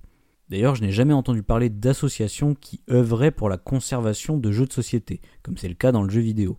On a en revanche quelques musées qui commencent à apparaître, et je vous invite à écouter la chronique joueur d'ailleurs de Hammer où il en parlait, je vous mettrai le lien dans le billet. Si on parle maintenant de compatibilité, évidemment les jeux de société ne fonctionnent pas avec des consoles, comme c'est le cas des jeux vidéo, mais nécessitent tout de même un certain matériel pour pouvoir y jouer. C'est un peu comme si on avait juste besoin des cartouches ou des CD-ROM pour pouvoir lancer un jeu. Mais ils ont aussi un autre avantage, c'est qu'ils ne s'usent pas de la même manière qu'un jeu vidéo. Certes, avec le temps, le matériel va s'abîmer, mais cela ne va pas rendre le jeu injouable. Il faudrait vraiment que vous détruisiez ou que vous perdiez une partie du matériel pour que ce soit le cas. Et encore, c'est souvent assez facile à rafistoler. On trouve un pion de remplacement ou on protège les cartes, par exemple. Ce qui va plutôt poser problème, c'est la disponibilité. Les jeux de société ne pouvant pas être vraiment dématérialisés, si le jeu n'est plus édité, il va falloir se débrouiller pour se le procurer. Et là encore, on observe des phénomènes de spéculation comme dans le milieu du jeu vidéo.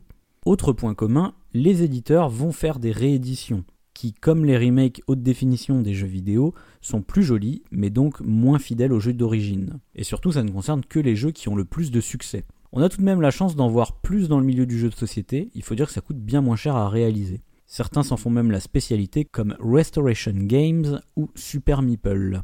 Et donc si on en revient à la conservation, pour le côté historique de la chose, là encore les jeux de société ont l'avantage. Tout comme une musique peut s'écrire sur une partition, un jeu de société peut s'écrire sur une règle. Pour bien conserver un jeu, il faudrait donc scanner la règle et éventuellement le matériel spécifique au jeu, comme le plateau ou les cartes. À partir de ça, on devrait pouvoir être capable de réimprimer soi-même le matériel et d'avoir une sorte d'émulation du jeu. C'est un processus largement plus simple que d'émuler un jeu vidéo, surtout si on n'est pas très regardant sur la qualité du matériel. Vous le savez très bien si vous avez déjà joué au loup-garou sur des morceaux de papier par exemple. Il reste néanmoins le cas des jeux utilisant un matériel périssable. Je pense par exemple aux jeux électroniques ou aux jeux Legacy, ou bien à des jeux comme Sticky Caméléon qui utilisent des petites langues collantes. On a à la fois le problème du matériel qui va périmer un jour, et en plus on a le même problème que dans le milieu du jeu vidéo, si le matériel est trop spécifique, il va devenir très difficile de l'émuler. Pour nous aussi, donc, l'avenir est assez incertain, surtout qu'on a quelques jeux hybrides qui deviennent à la mode. Et donc là, pareil, les serveurs, les applications, tout ça, on ne sait pas trop si ça va être maintenu à l'avenir. Pour conclure, on constate donc que le jeu de société est un média bien plus simple à conserver et à reproduire que le jeu vidéo. Il possède néanmoins un gros désavantage, sa communauté est bien plus petite et le mouvement du rétro gaming n'a pas encore trop de forme. Comme dans beaucoup d'arts, il y a toujours des œuvres qui finiront par disparaître. Espérons que dans le jeu de société, on arrive à en sauver un maximum. En tout cas, quel que soit le média, conservation et politique de protection des œuvres ne font pas bon ménage. Et à défaut d'avoir des organismes officiels de conservation des œuvres, ce sont souvent des actes illégaux, ou disons en zone grise, qui permettent à certaines œuvres de continuer d'exister. Et vous, que pensez-vous de tout ça? Est-ce qu'il vous est déjà arrivé d'émuler des jeux à défaut de pouvoir vous les procurer? Pensez-vous qu'une partie de notre histoire va disparaître? N'hésitez pas à me le dire dans les commentaires et d'ici là, jouez bien. Alors merci Professeur pour cette analyse.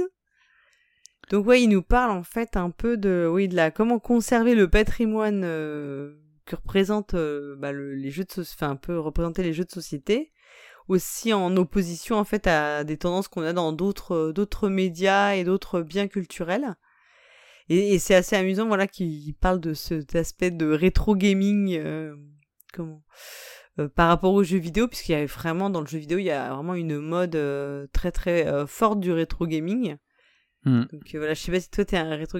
Moi je sais qu'à chaque fois j'ai des souvenirs effectivement extraordinaires de plein de jeux qui rentrent dans la catégorie du rétro gaming et puis à chaque fois que j'essaie de dire jeu, je me dis oh mon dieu mais, mais non il faut, il faut oublier il faut oublier que ça existait, c'est un c'est super difficile tu vois pas grand chose. Enfin bref. Mais je pense qu'on est on n'est pas exactement de la même génération. les auditeurs l'auront compris pas tout, enfin, on est proche, hein, on n'est pas, il y a un petit décalage et qui fait que moi j'ai, j'ai pas forcément connu euh, autant que ça l'essor des, des, consoles euh, Nintendo, etc.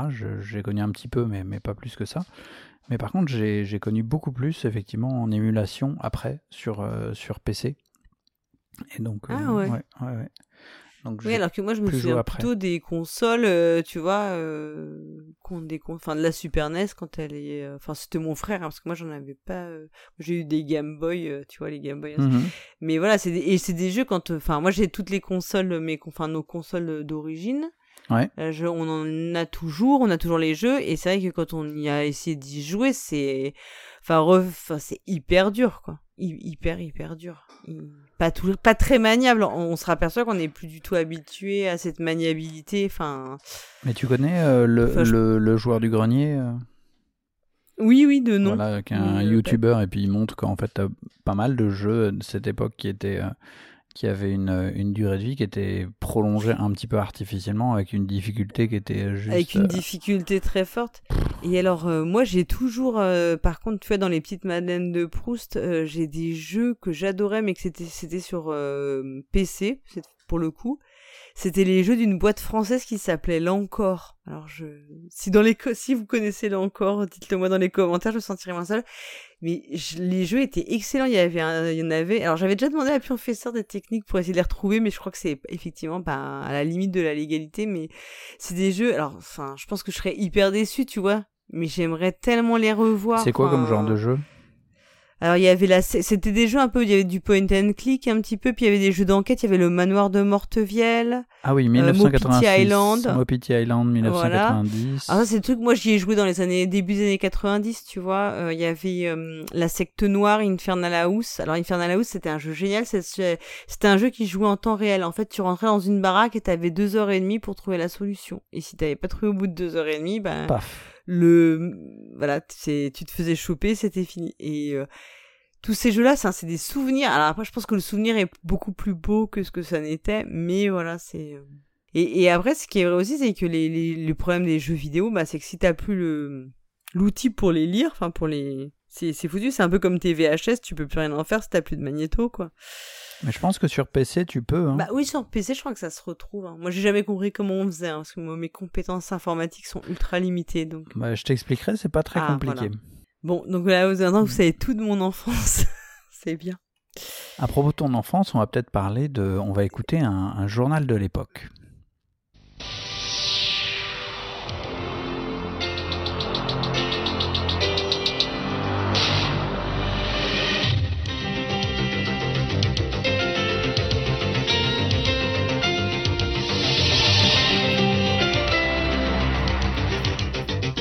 Bonjour et bonjour Marie-Laure. Bonjour à tous et bonjour Yves.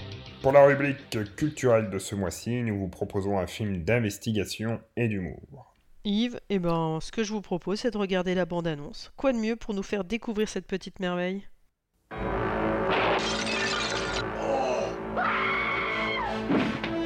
Every person in this room has the perfect motive. Stand back! For murder. What do you mean? Murder. But only one of these suspects is the murderer. Is it the timid Mr. Green Why are you screaming? Because I'm frightened. Of what? Screaming. or the militant Colonel Mustard? If I was the killer, I would kill you next. Huh? Said if. If. Mrs. White, who helped her husband on his way? Well, it's a matter of life after death. Now that he's dead, I have a life. Miss Scarlet, who's helped many men along the way? Practice makes perfect. Huh. Professor Plum, who's looking for a way? I'm looking, I'm looking. Mrs. Peacock, I have absolutely no idea what we're doing here, but I am determined to enjoy myself. or did the butler do it? No. No. No. Paramount Pictures invite you to an evening of mystery, Let us in! Let us in! Let us out! Let us out! murder, This is getting quite serious. and madness. In the movie that makes a scene of the crime, So who did it? Clue. It's not just a game anymore. Eh bien, je ne sais pas vous, mais moi ça me donne envie. Ah, c'est vrai que 40 ans après le lancement de ce best-seller ludique, il semblait tout à fait évident de l'adapter en film. Non, puis euh, ce qui est bien, c'est que comme tout le monde est bilingue, tout le monde aura compris, euh, c'est parfait. Ce qu'il faudrait, Yves, vous savez quoi? C'est creuser par exemple les jeux tirés des films. En plus, ça fait vendre, c'est un peu comme les figurines. Euh, enfin, Mario, euh, il faut quand même prendre garde à ce type d'adaptation. Euh, vous imaginez un film comme La bataille navale? Eh bien, eh bien, pourquoi pas? Attention, que l'idée soit notée comme étant la mienne en ce jour de 1985. Oh là là, ne vous surestimez pas non plus, Mario. euh. Ah, mais vous êtes toujours aussi rabat-joie, Yves. Ouvrez-vous aux idées modernes. Regardez les Goonies, ça pète le box-office. On pourrait tout à fait en faire un jeu. Ah super Un jeu de parcours avec des embûches alors, hein Non mais il y a le jeu de loi pour ça, hein. non mais c'est complètement con. Oh non, mais vous avez aucune imagination. Écoutez, vous êtes bloqué dans une pièce avec des énigmes à résoudre pour en sortir. C'est tout le concept du film en fait. Plusieurs énigmes, un temps limité, un trésor à la fin. C'est génial. Non mais c'est débile. Déjà on vend pas une pièce et ensuite le jeu ne marcherait qu'une fois. Non mais c'est débile.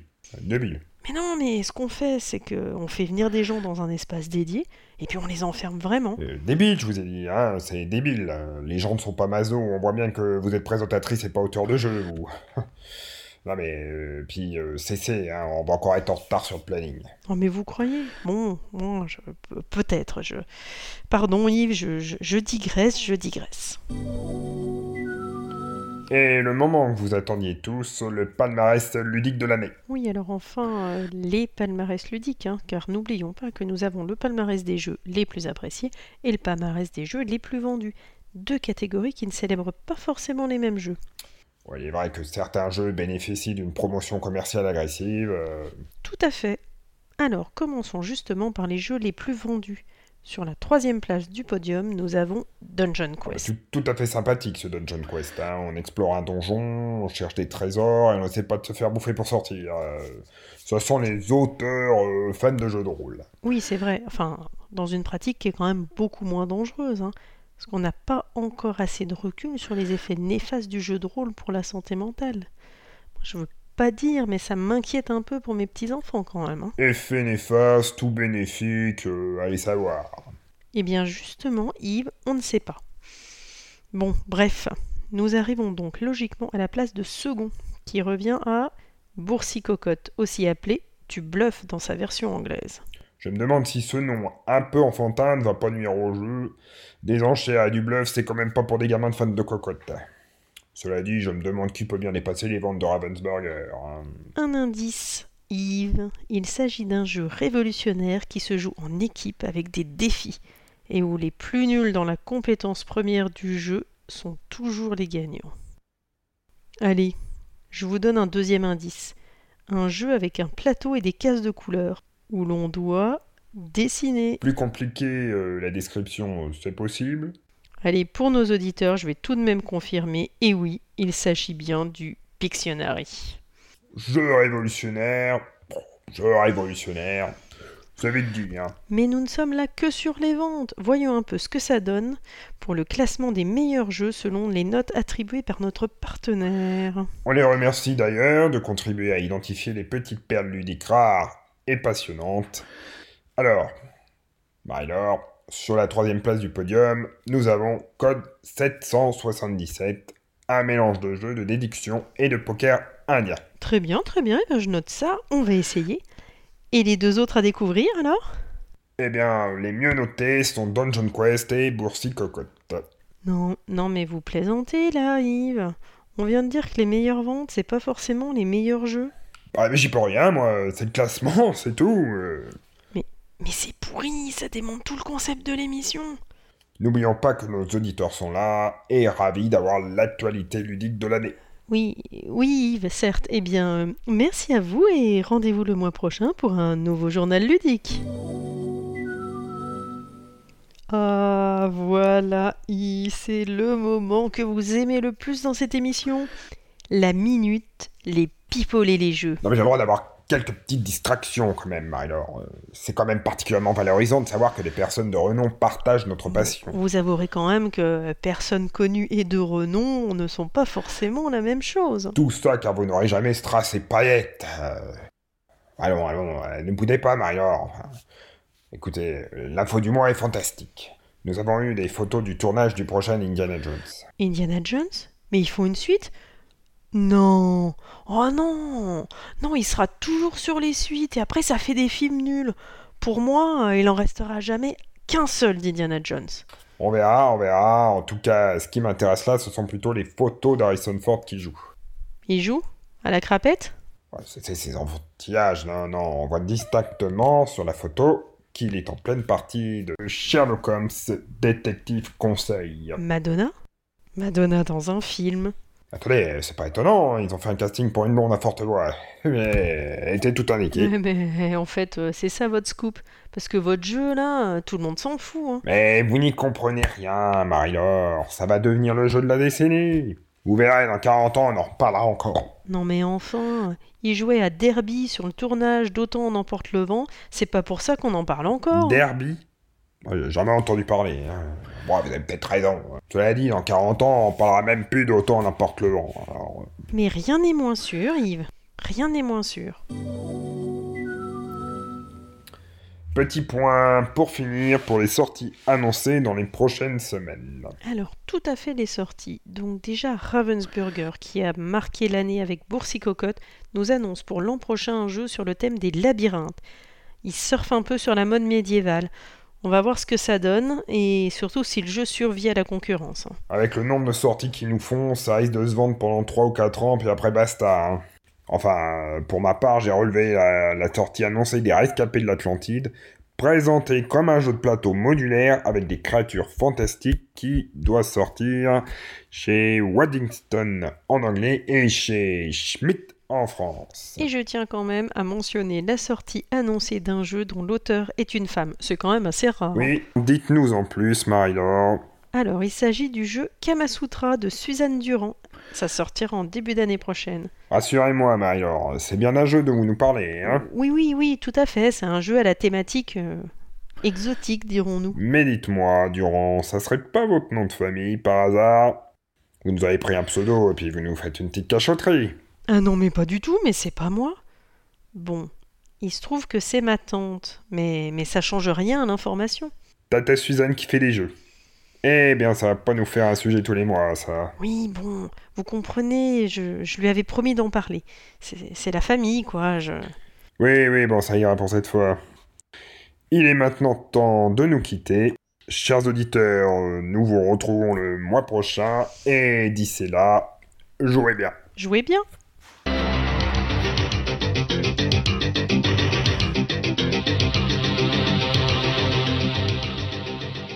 Bon, alors en fait, vous aurez reconnu euh, Suis-je et Danny qui nous livre un, un journal télévisé euh, euh, millésime 1985. Bon, là, quand même, on était nés tous les deux.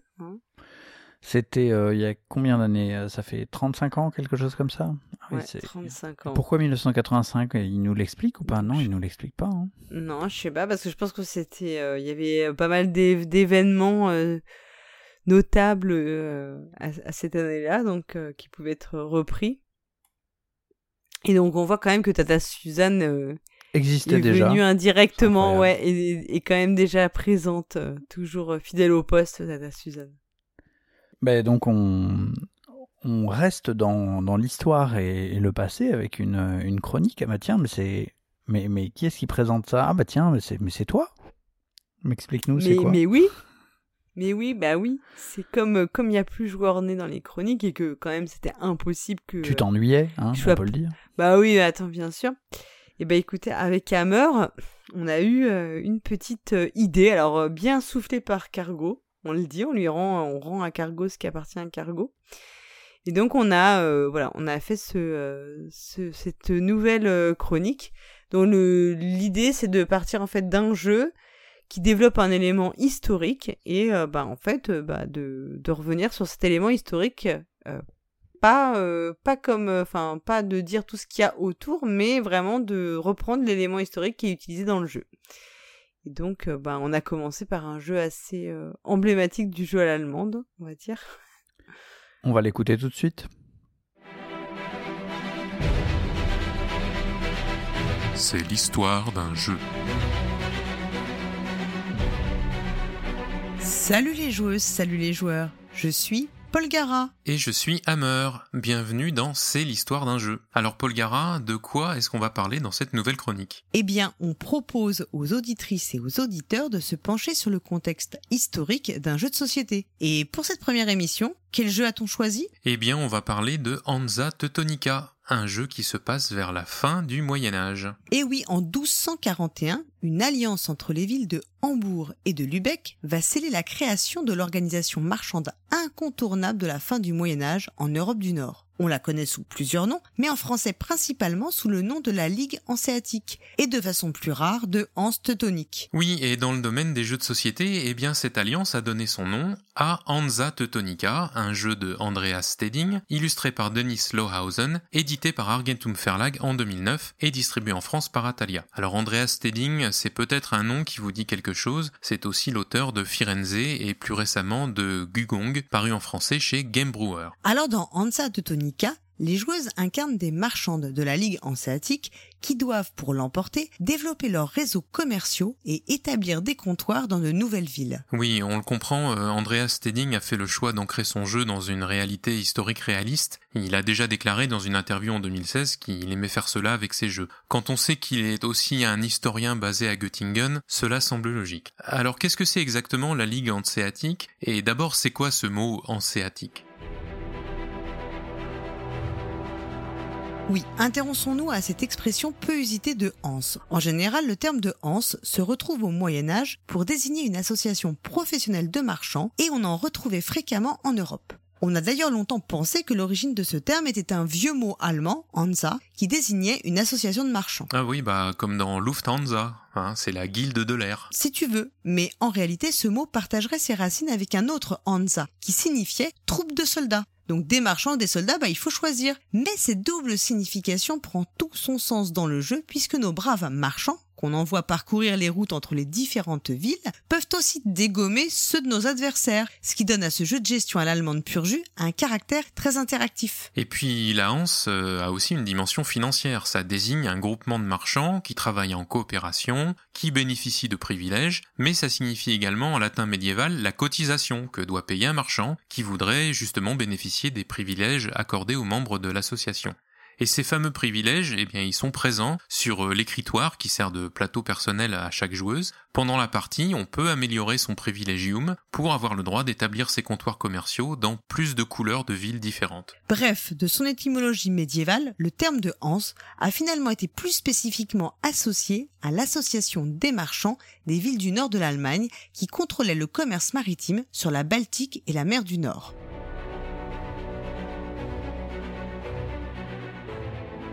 Alors justement, quelle ville peut-on visiter dans Hansa Teutonica? Euh, Eh bien si on regarde le plateau du jeu, celui du, jeu de base, bah, il se concentre avant tout sur le nord de l'Allemagne, sans nous proposer réellement de route de commerce maritime. Il y a bien sûr euh, Hambourg et Lübeck, les villes flambeaux de la Ligue hanséatique, comme on le disait au début, mais on peut aller jusqu'à Arnhem à l'ouest, alors Arnhem, c'est aux Pays-Bas euh, aujourd'hui, et Stendhal à l'est, c'est à l'ouest de Berlin. Au sud, on s'arrêtera à Göttingen, tiens, c'est la, la ville de l'auteur, et on sourira bien sûr en passant par Quedlinburg, où on ne manquera pas de croiser quelques charlatans, et là, ceux qui ont suivi savent à quel jeu je fais allusion. Alors ça, c'est pour le plateau de jeu. hein. Vous pourrez d'ailleurs euh, aller le voir dans le billet. Mais historiquement, la Ligue hanséatique ne s'est pas cantonnée à l'Allemagne. Elle s'organisait tout autour des routes maritimes de la mer du Nord et de la mer Baltique. Oui, alors la future Hanse teutonique a commencé par une alliance entre les villes de Hambourg et de Lübeck, euh, conclue dès 1230 puis confirmée par écrit en 1241, dans le but de s'échanger les richesses et les denrées dans le cadre d'un accord bilatéral entre chacune des deux cités. D'ailleurs, les débuts de la Ligue hanséatique se sont faits de manière plutôt informelle. Après Hambourg et Lübeck, de nombreuses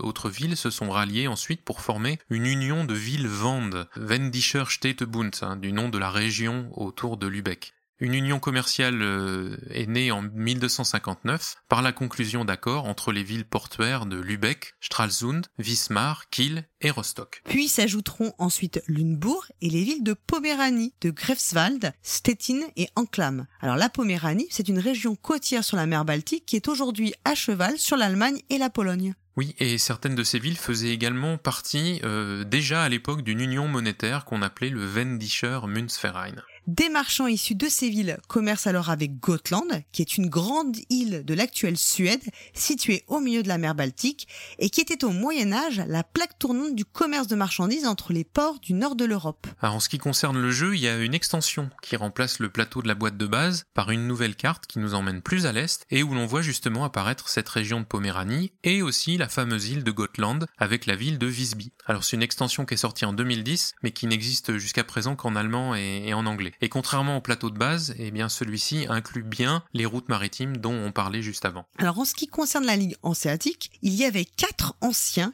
qui étaient élus par les villes pour les représenter à Gotland pour obtenir des privilèges commerciaux pour les villes de la Hanse. Mais leur activité s'étend bien au-delà de Gotland, tout autour de la Baltique, même jusqu'à Novgorod, qui est une ville située au nord-ouest de la Russie, qui était le véritable carrefour entre l'Orient et l'Occident. Oui, et les marchands de la Hanse pénètrent aussi euh, la Scandinavie. Euh, on voit Malmö hein, sur la carte de, l'extension, euh, l'Angleterre et la Flandre. Et d'ailleurs, vous pouvez également choisir de jouer sur la carte Britannia, qui est la deuxième extension sortie en 2014, qui vous proposera de construire vos comptoirs commerciaux de Édimbourg au nord jusqu'à Calais au sud, ainsi qu'au Pays de Galles. Donc on le comprend, le réseau géographique, c'est l'objet même de Hansa Teutonica. Et en effet, on pourrait s'attendre à un jeu de gestion très économique, on s'échange des ressources avec des cubes de toutes les couleurs. Eh bien, ce n'est absolument pas le cas. Dans Hansa Teutonica, on construit en réalité un réseau commercial et c'est tout. On place ses marchands, on implante des comptoirs, et d'ailleurs la partie s'arrête notamment lorsque tous les comptoirs de 10 villes ont pu être construits. Et le scoring du jeu récompensera le plus grand réseau commercial créé par les joueuses.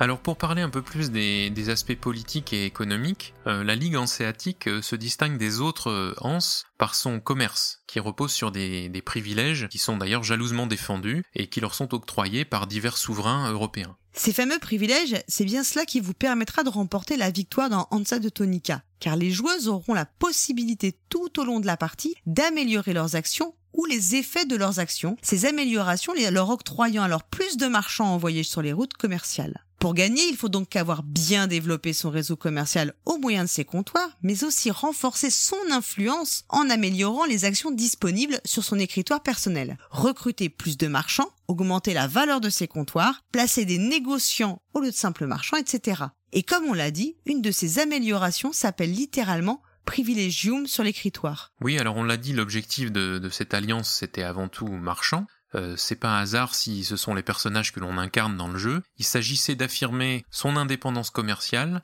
pour prospérer mutuellement face aux concurrents suédois, danois, hollandais ou anglais, mais aussi d'assurer la sécurité des échanges marchands dans le cadre de guerres ou de la piraterie qui sévissait à l'époque en mer du Nord ou en mer Baltique. Et oui, l'Europe n'était pas à l'époque une entité politique homogène. C'était coûteux et risqué de marchander sur son territoire. Les villes de la Hanse s'octroyaient ainsi une souveraineté politique qui leur permettait de fixer leurs propres droits de douane, leur participation à un effort militaire commun et à la construction d'infrastructures qui permettaient la viabilité du commerce. Certaines des plus grosses villes disposaient de leur propre comptoir et ceux-ci bénéficiaient de privilèges d'extraterritorialité et étaient protégés de toute décision arbitraire émanant du souverain local. Alors les biens et les denrées échangées étaient multiples. Hein. Euh, Il pouvait s'agir d'ambre, de peau, de laine, de poissons, de minerais ou encore de production agricole. Chaque ville avait un monopole relatif dans le commerce d'une matière particulière dans le but de ne pas empiéter sur les autres. Ça évoque une application pratique de la notion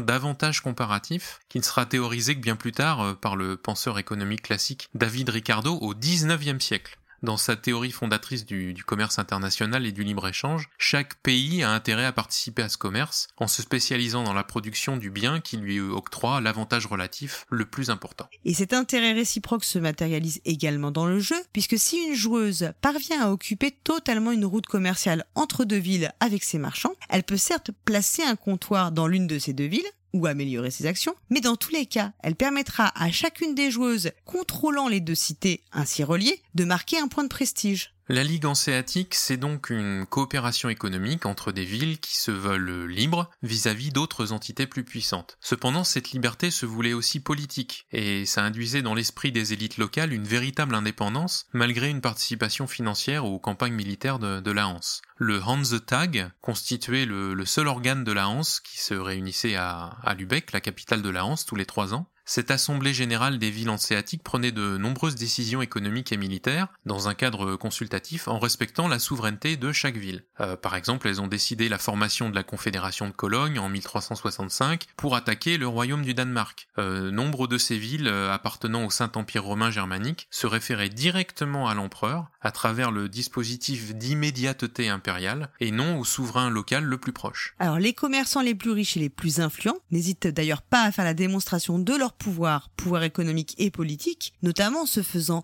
peindre comme les souverains de l'époque. Ainsi, on pense au portrait par Hans Holbein le Jeune de Georg Giese de Danzig en 1532, un marchand allemand de 34 ans au comptoir londonien de la Hanse, le Steelyard, qui a manifestement inspiré la couverture de la boîte originale du jeu.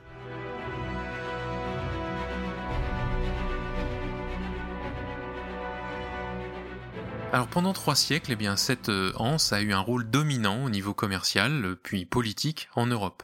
La découverte de l'Amérique à la fin du XVe siècle euh, va alors déplacer inexorablement le centre de gravité des échanges commerciaux vers l'ouest, et ça va entraîner le déclin de la Hanse. La guerre de 30 ans, euh, de 1618 à 1648, euh, lui portera d'ailleurs le coup fatal. Et la faiblesse de l'organisation politique de la Hanse aura raison de sa puissance commerciale, parce qu'il n'existe ni pacte d'alliance, ni statut, pas plus qu'il n'y a de cohésion, donc la puissance économique n'aura finalement pas suffi. En Allemagne, 25 villes ont décidé de reprendre l'appellation de ville hanséatique pour rendre hommage à leur histoire à la suite de la réunification. Certaines villes comme Hambourg ou Brême ont conservé sur leur bannière les couleurs rouges et blanches et gardent à leur dénomination ce terme de Freie Stadt pour affirmer leur souveraineté. Oui, d'ailleurs, euh, pour l'anecdote, les plaques d'immatriculation euh, à Hambourg portent la double lettre H, HH pour Hansestadt Hambourg, Hambourg, ville de la Hanse. Voilà pour ce premier numéro de C'est l'histoire d'un jeu. J'en profite pour dire que Hansa Teutonica est un peu dans l'actualité en ce moment, car le jeu ressort en Allemagne très bientôt chez Pegasus dans une version Big Box. En effet, euh, le jeu a eu deux extensions dont on vous a parlé. La sortie de cette boîte est prévue le 15 octobre 2020 selon mes informations.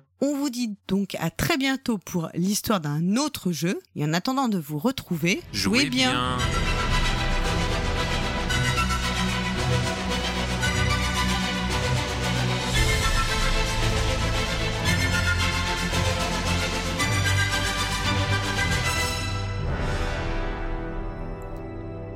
Ouais, donc on a choisi pour le premier numéro, vous l'avez entendu, Hansa Teutonica. Donc c'est donc, la euh, Ligue hanséatique, c'est ça je, je me suis pas trompé. Exactement. Hmm. Ouais, non. Et euh, maintenant, tu sais tout à propos de la Ligue hanséatique. Les euh, villes de la Hanse, comment tout ça. ça- Donc en fait, là, voilà, là où comment ça fonctionnait. Tout, les prochaines ouais. chroniques, vous allez faire les villes une par une, évidemment, détailler tout ça. Bien sûr, bien sûr.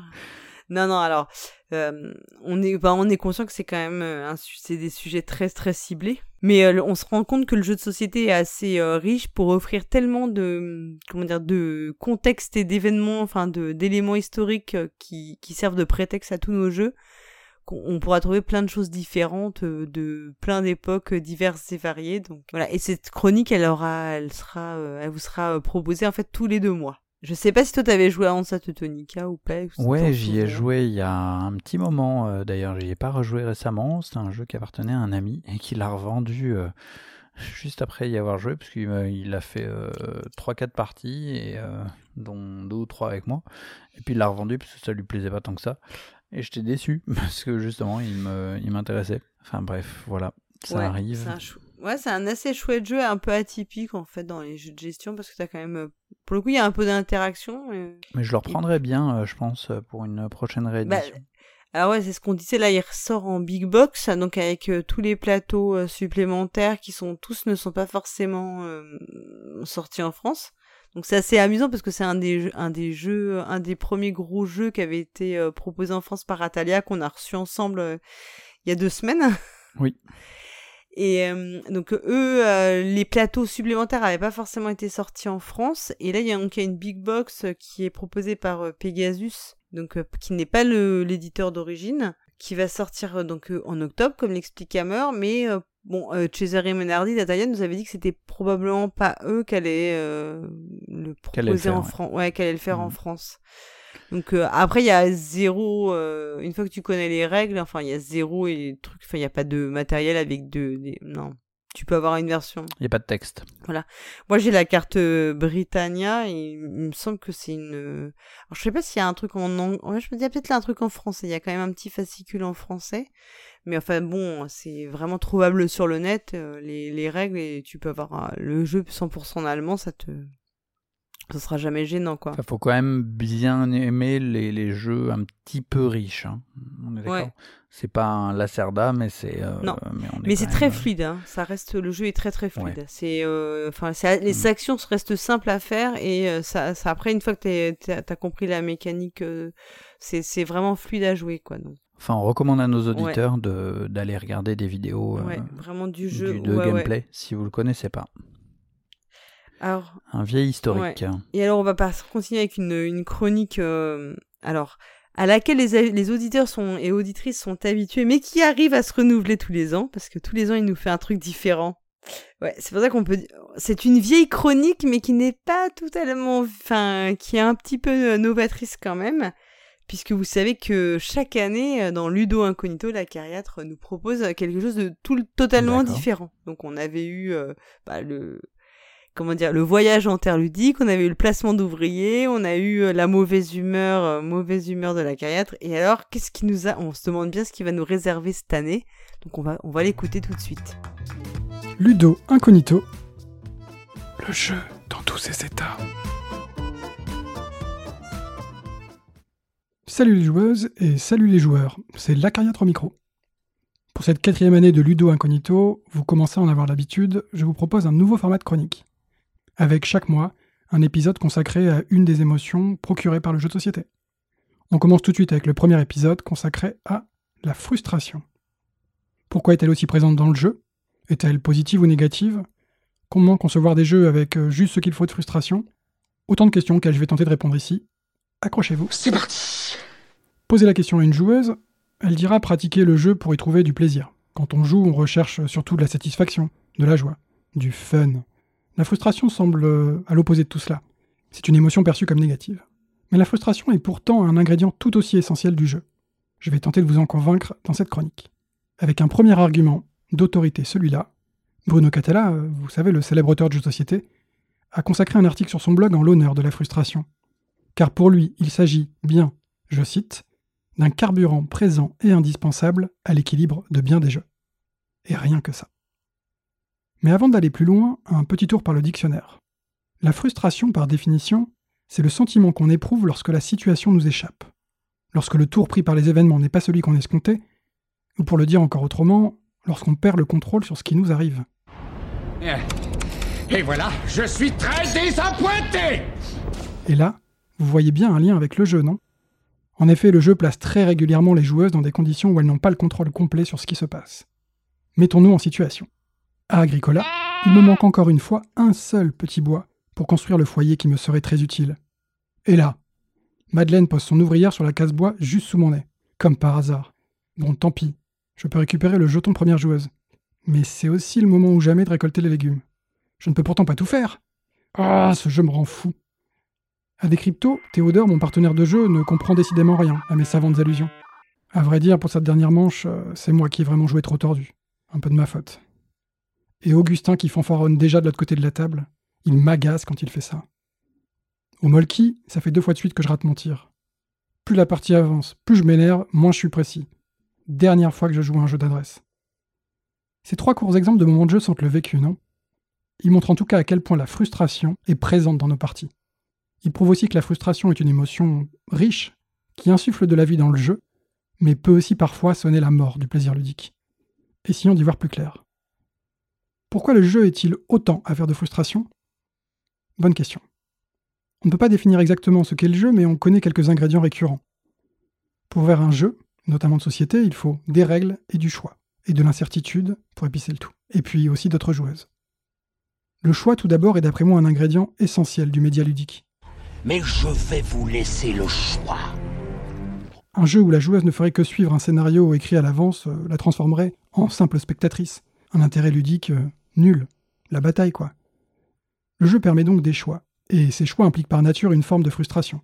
Choisir, c'est renoncer, comme dit le proverbe, et choisir, c'est aussi parier sur le futur, sans savoir exactement ce qu'il adviendra réellement. Frustrant.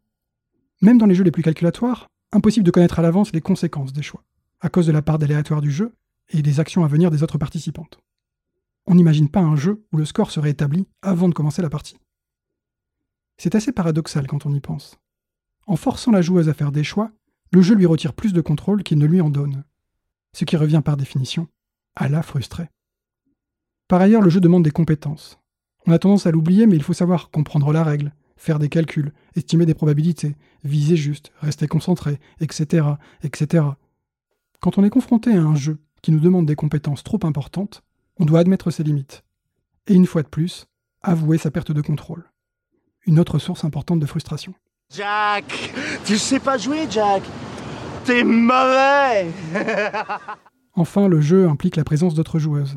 Que ce soit en compétition ou en coopération, le contrôle total du jeu nous échappe. Nous finissons frustrés dans la défaite ou frustrés face à une collaboration défaillante. Les choix, les compétences, l'interaction remplissent le jeu de frustration. Ok. Et pourtant, on continue à jouer. Est-ce que la frustration serait bonne pour le jeu? Déjà, si un jeu n'entraîne aucune forme de frustration, c'est qu'il propose une expérience lisse, sans choix fort, sans surprise, et il ne risque pas de vous faire vibrer. Donc vouloir retirer à tout prix toute forme de frustration du jeu semble une bien mauvaise idée. En revanche, la frustration, bien dosée, est un moteur puissant. Associée à des dilemmes cornéliens, elle rend les décisions plus engageantes et leurs résultats plus sensationnels. Aucune décision n'est plus prise à la légère ou sans réfléchir. Avant chaque choix, on se prend à espérer le meilleur ou craindre le pire. Cette frustration en amont du choix donne toute sa saveur au moment du choix lui-même. Tout est encore possible, même si ce n'est pas possible de tout faire. Autre argument favorable, la rejouabilité. Un peu frustrée par sa dernière partie échouée à très peu, la joueuse décide de retenter l'expérience, pour enfin vaincre les échecs successifs et remporter une partie de Ghost Stories, ou pour rendre la monnaie de sa pièce à Gustave, qui vient de gagner d'un malheureux point à Terraforming Mars. De la même manière, cette bonne frustration invite la joueuse à se dépasser, pour passer d'une légère frustration à une grande satisfaction, ce qui est quand même bien plus plaisant, avouez-le. C'est donc un moteur de progression et d'apprentissage. En un mot, vive la frustration, on en redemande. Mais attention, cette frustration doit être très bien dosée. Si la frustration devient l'émotion principale du jeu, c'est la fin du plaisir ludique. À trop forte dose, la frustration entraîne de l'agacement, voire de la colère. Une partie perdue sur un jet de dés, après plus de trois heures de calcul savant, fait perdre son calme au plus doux des joueurs. Car en un instant, le contrôle vient de lui échapper de la manière la plus brutale possible. Si la frustration devient trop importante, la joueuse peut à l'inverse décider de se désengager du jeu pour ne plus le subir. Il suffit pour elle d'arrêter de se prendre au jeu pour qu'immédiatement les enjeux soient revus à la baisse. Elle devient spectatrice du jeu, ne lui accorde plus aucune importance. Ce n'est qu'un jeu après tout. Le plaisir ludique s'est évaporé, en même temps que la frustration. Il faut donc, tout simplement, que le jeu propose le bon niveau de frustration. Ni trop, ni trop peu. Le juste équilibre pour engager, sans dégoûter. Et comme le rappelle Bruno Catala, ce niveau idéal de frustration est différent pour chaque joueuse, et même pour chaque situation de jeu. En fonction du public visé, l'autrice de jeu doit tenter de bien calibrer le degré de frustration attendu. Pas assez de frustration, le jeu ne suscite rien. Trop de frustration, tue le plaisir. Exercice périlleux. Pour générer de la bonne frustration et éviter la mauvaise, l'autrice de jeu dispose de plusieurs astuces mécaniques dans sa boîte à outils. Bruno Catala, par exemple, propose systématiquement dans ses jeux des choix qui associent toujours un effet bénéfique à un effet néfaste. Dans King Domino, je peux choisir une tuile puissante, mais je serai le dernier à choisir au tour suivant. Je ne peux jamais être pleinement satisfait. De là à dire que l'auteur de jeu aime torturer ses joueuses, hmm, il n'y a qu'un pas. Je m'arrange toujours pour que vous soyez frustrés. La plupart des jeux compétitifs génèrent de la frustration en proposant des ressources limitées. Dans le placement d'ouvriers, une action choisie par une joueuse devient indisponible pour les autres. Si c'est celle dont vous avez justement besoin maintenant, vous êtes très frustré. Heureusement, en proposant beaucoup d'actions et plusieurs chemins vers la victoire, l'autrice de jeu ménage votre frustration et évite ainsi de vous perdre. L'équilibrage est aussi source de frustration. Beaucoup d'autrices de jeux de gestion équilibrent leur jeu de manière à ce qu'il manque toujours une minuscule ressource pour accomplir l'action espérée ou pour que la partie s'emporte à quelques points d'écart. Le calcul est relativement simple. Si je perds loin derrière, ma frustration est trop vive pour me donner envie de retenter une partie. Si au contraire je roule sur les jeux et mes adversaires, j'ai prouvé ce que je valais, je n'ai plus rien à apprendre de ce jeu. Mais si je perds la partie à quelques points, là j'ai envie de prendre ma revanche. Mais là aussi attention, si un jeu est trop équilibré, que toutes les actions se valent, on a l'impression que la victoire s'obtient par hasard, et ça c'est rédhibitoire. Le hasard, d'ailleurs, est bien sûr une façon évidente de refuser le contrôle aux joueuses, et ainsi de les secouer un peu, de les faire réagir. Ces deux éclosions successives à pandémie les font hurler de dépit, mais elles se souviendront longtemps de cette partie. Là aussi, mal dosé, le hasard est vite perçu comme un gros défaut du jeu. En organisant les interactions entre les joueuses, l'autrice apporte des sources de frustration. Permettre par exemple à une participante de venir détruire une carte sur votre propre plateau de jeu va vous faire grincer des dents et vous acharner à vous venger. Favoriser les attaques directes, les trahisons, est un fort moteur d'engagement, à condition ici aussi que les joueuses ne trouvent pas le tout trop punitif et s'en lassent. Enfin, l'autrice de jeu doit bien sélectionner les niveaux de compétences à l'œuvre dans son jeu. La boîte de jeu et son positionnement marketing doivent être clairs sur les efforts demandés aux joueuses et les échecs qu'elles risquent de vivre, sous peine d'être plus frustrants que plaisants. C'est l'intérêt des dénominations commerciales et des gammes. Je n'attends pas le même niveau de frustration d'un Stéphane Feld ou d'un Roberto Fraga, d'un Eurogame ou d'un jeu familial, d'un Blue Orange ou d'un Spotter. J'espère vous avoir convaincu que la frustration est le pendant essentiel du plaisir ludique. Jouer, c'est choisir, perdre le contrôle, courir le risque d'être frustré. La frustration est une émotion visible dans toutes les formes narratives, mais aucun média ne permet autant de variations et de force dans la frustration que le jeu. Car le jeu rend les joueuses engagées à la poursuite d'un résultat personnel, et échouer ou risquer d'échouer, c'est très frustrant.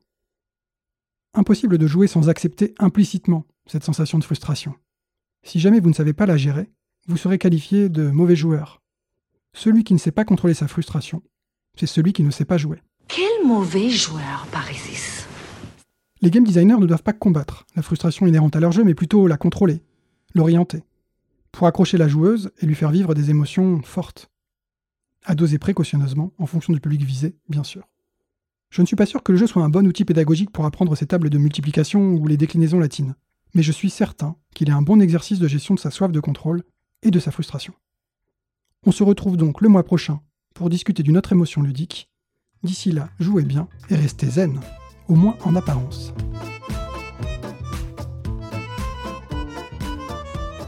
Donc, euh, bah, on a compris que cette année, il a choisi, la carrière a choisi. Cette fois-ci, la frustration, ouais. Ouais, voilà, c'est les émotions qui vont être au cœur euh, de son propos de l'année.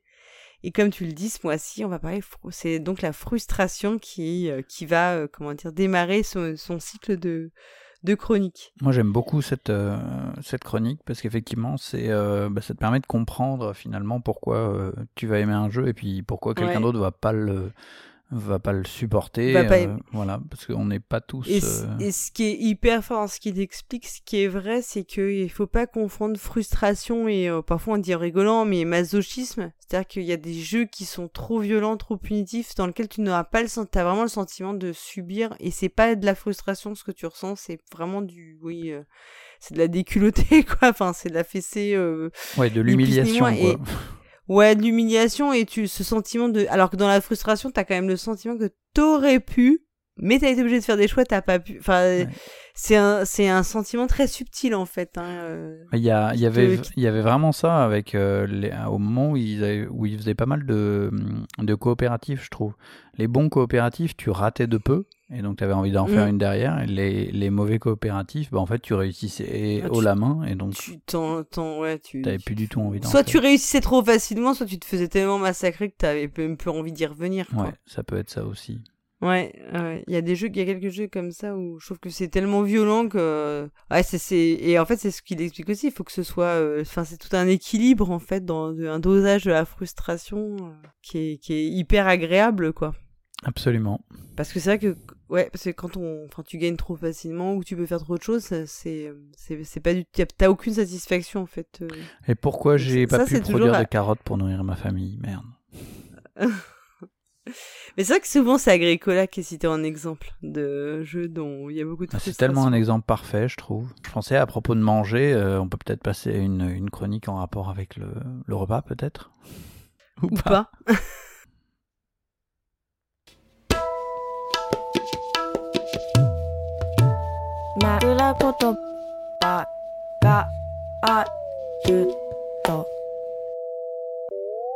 La franchise Harry Potter semble ne pas vieillir, au contraire même, puisque depuis quelque temps, il semblerait que le monde du jeu de société, ou bien est-ce l'empire Harry Potter à sa place, Harry, you're famous. But why am I famous, Hagrid?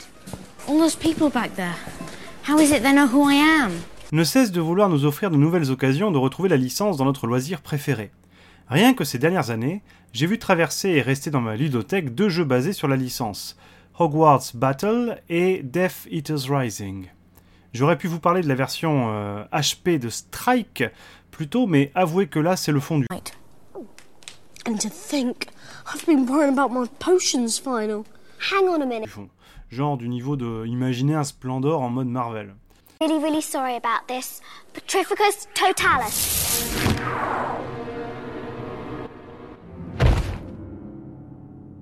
Il y a même un Codenames, sachez-le, centré sur la licence Harry Potter. Harry Potter, comme on dit ici, est encore sacrément d'actualité. En tout cas, dans le jeu de société. J'aurais adoré vous parler de Hogwarts Battle et de son extension, de Monster Box of Monsters, mais une version française existe, et oui, en tout cas pour le, le jeu de base. J'en serais presque déçu. Quand bien même ce jeu ne réinvente pas le deck building, ni le jeu coopératif, il s'incarne vraiment dans son thème et c'est un grand plaisir de jouer Ron, Hermione ou même Harry. On est d'accord que Hermione a 100 fois plus de talent et que Ron est 100 fois plus drôle. Les 7 aventures qui vous attendent et un peu plus si vous vous laissez tenter par l'extension offrent une difficulté croissante qui se ressent assez franchement dans l'expérience de jeu. Ce qui faisait réellement la force de ce jeu, pour des fans de la saga, c'est la façon dont il recrée l'atmosphère du Potterverse.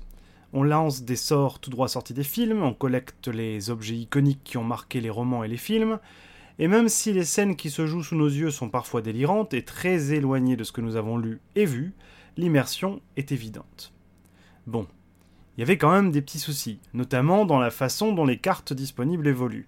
On peut très bien se retrouver dans les derniers scénarios à acheter des cartes toutes faibles dont l'utilité ne dépasse pas les premières aventures.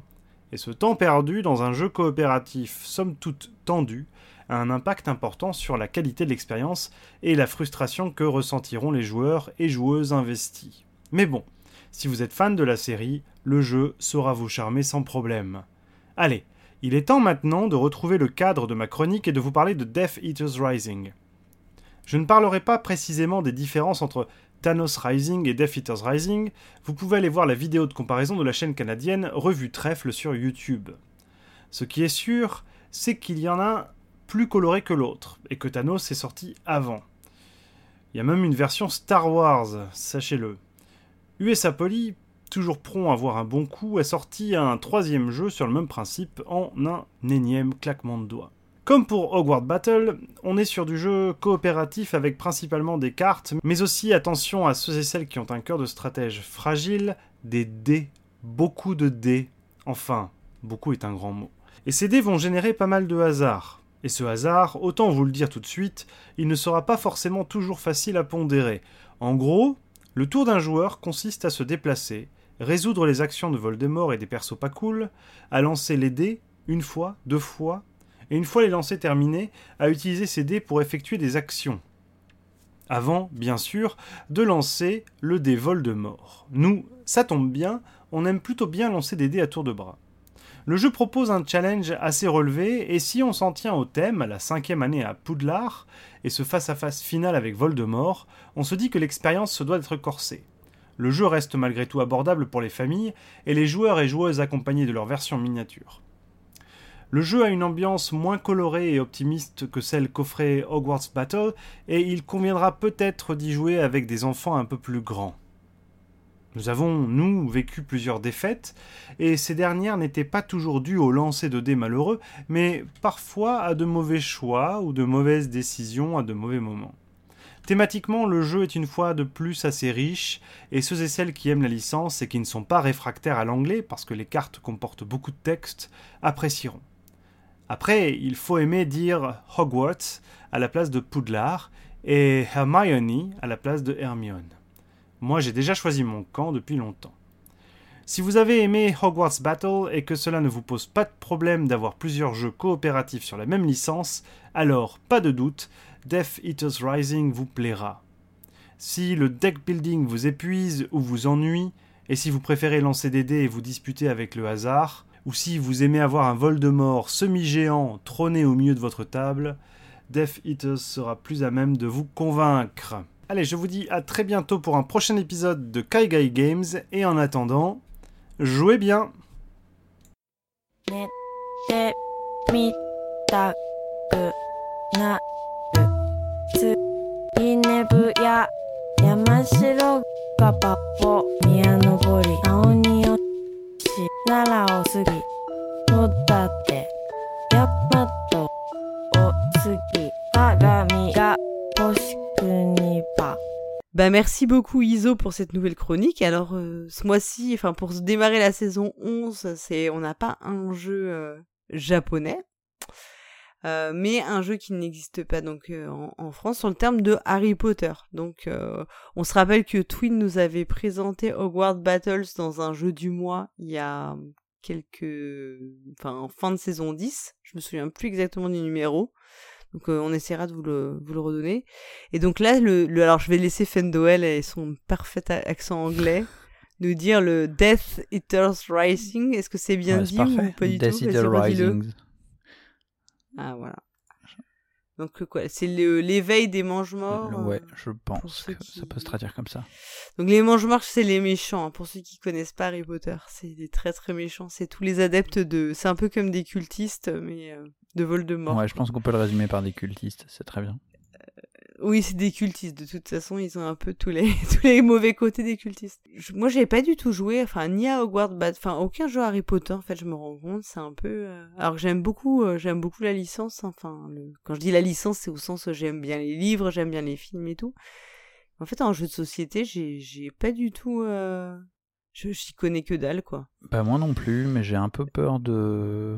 En fait, de toute façon, avec toutes les licences, euh, j'ai un peu peur de me de me de m'ennuyer et, euh, et au final c'est assez rare. Ouais, parce que je pars d'un a priori, euh, tu vois que ça va être ça va être ça va être bien et, et- enfin voilà, il y, a- il y a des trucs qui vont marcher, il y a des trucs, mais en fait, euh, je te dis ça, mais j'ai des, j'ai des très bons souvenirs avec des très bons jeux à licence. Hein, euh, Battlestar Alors, est-ce que, par exemple, tu vois, Galactica, les- trucs comme ça, ça marche Voilà, est-ce que tu dirais que le Seigneur des Anneaux, les jeux, tu vois, Seigneur des Anneaux, genre le Ah Seigneur des des Anneaux, JCE et tout, tu dirais que c'est une licence quand même euh, ou Euh, ouais, ouais, ouais, ouais. Ou une fausse licence? Ah, ouais. Je, je, je- non, Seigneur des Anneaux. euh, moi, quand je pense au Seigneur des Anneaux, il y a une licence qui m'a surtout marqué, c'est euh, par exemple la Guerre de l'Anneau, où euh, Ouais. tu vois, le- où tu fais des grosses batailles épiques et euh, tu vas amener euh, tes petits tes petits gars balancer l'anneau. euh, dans le, le monde du destin, etc. Et, et là, ouais, c'est c'est pour moi des vrais jeux à licence. Mais t'as raison, ouais, les jeux de cartes, est-ce que c'est vraiment un jeu à licence ou ou Ouais. est-ce que c'est un truc c'est un truc plaqué? C'est vrai que c'est plus plaqué. Je Parce que tu vois, quand, tu, quand je vois un Marvel Splendor, oui, je te dis là, oui, ça, c'est de la licence. Et bon, moi, j'ai du mal à souscrire. Mm. Parce que, en fait, le jeu, il existe déjà. Et de toute façon, c'est un jeu qui est assez froid. Donc, euh, il est un thème un peu inexistant, n'est pas gênant. Enfin, je pense que ça colle. En fait, il y, a une- il y a une cohérence dans tout ça. Après, quand c'est les JCE, bah, y a, hum, je trouve que par exemple, le JCE Marvel, bah, je comprends son existence. Enfin, je trouve que c'est pas, ok, bien sûr, il y a une licence derrière, mais c'est pas que de la licence. Il y a une réflexion quand même sur l'utilisation des personnages, un peu comme, euh, enfin, il y a, quelque chose quand même de derrière qui, qui est lié au mécanisme des JCE, que tu vas acquérir des personnages, tu vas développer des choses, tu crées, tu rentres dans un univers. Donc, ça- ça, je trouve que ça s'y prête peut-être plus ou, ou pas. Enfin, c'est comme le Unlock Star Wars. hein. Moi, je t'avoue que j'aime bien Star Wars, mais je suis quand même un peu dubitative. euh. Moi, je sais pas. Euh, Enfin, enfin, bon, bref, je j'y ai pas joué, mais euh, mais mais. Moi non plus, mais, vois, je me dis, est-ce que, Unlock, en soi, il a rien à voir avec Star Wars, quoi, tu vois. Bah, tu peux très bien t'enfermer et puis que ça soit dans un univers de Star Wars. Tu commences et t'es un prisonnier euh, dans dans dans dans dans l'étoile noire Oui. euh, enfermé. Enfin voilà. Ouais, bon.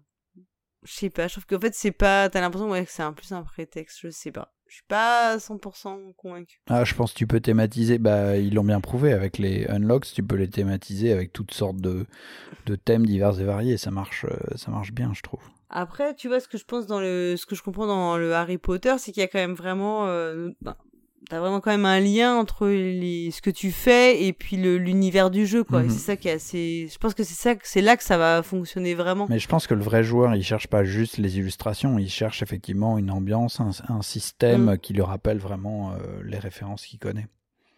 Ouais.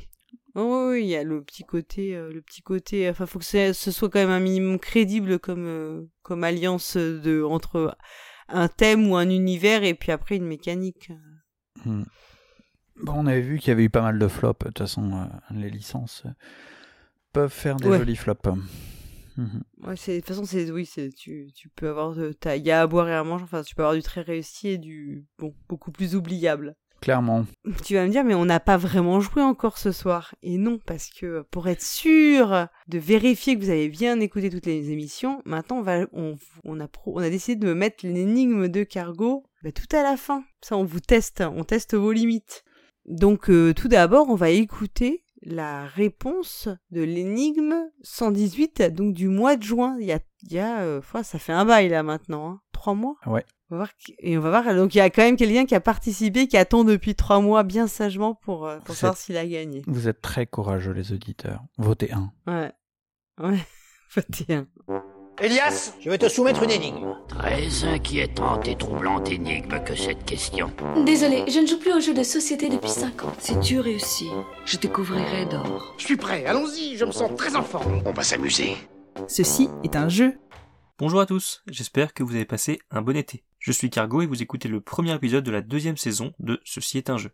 Dans cette chronique, vous ne trouverez ni top 10, ni open the box, ni critique avisée d'un joueur qui ne l'est pas. Non, ici vous ne trouverez qu'un jeu. Un jeu où vous allez jouer. Car ceci est un jeu. Et comme à chaque épisode, je commence par la règle. Y'a personne ici à part moi qui soucie encore de respecter les règles Ceci est la règle. Dans ce jeu, je vous présente une énigme qui parle d'un jeu de société. Le but du jeu est de deviner le jeu de société en question. Cette énigme est une succession d'extraits sonores qui comportent chacun un indice sur le jeu.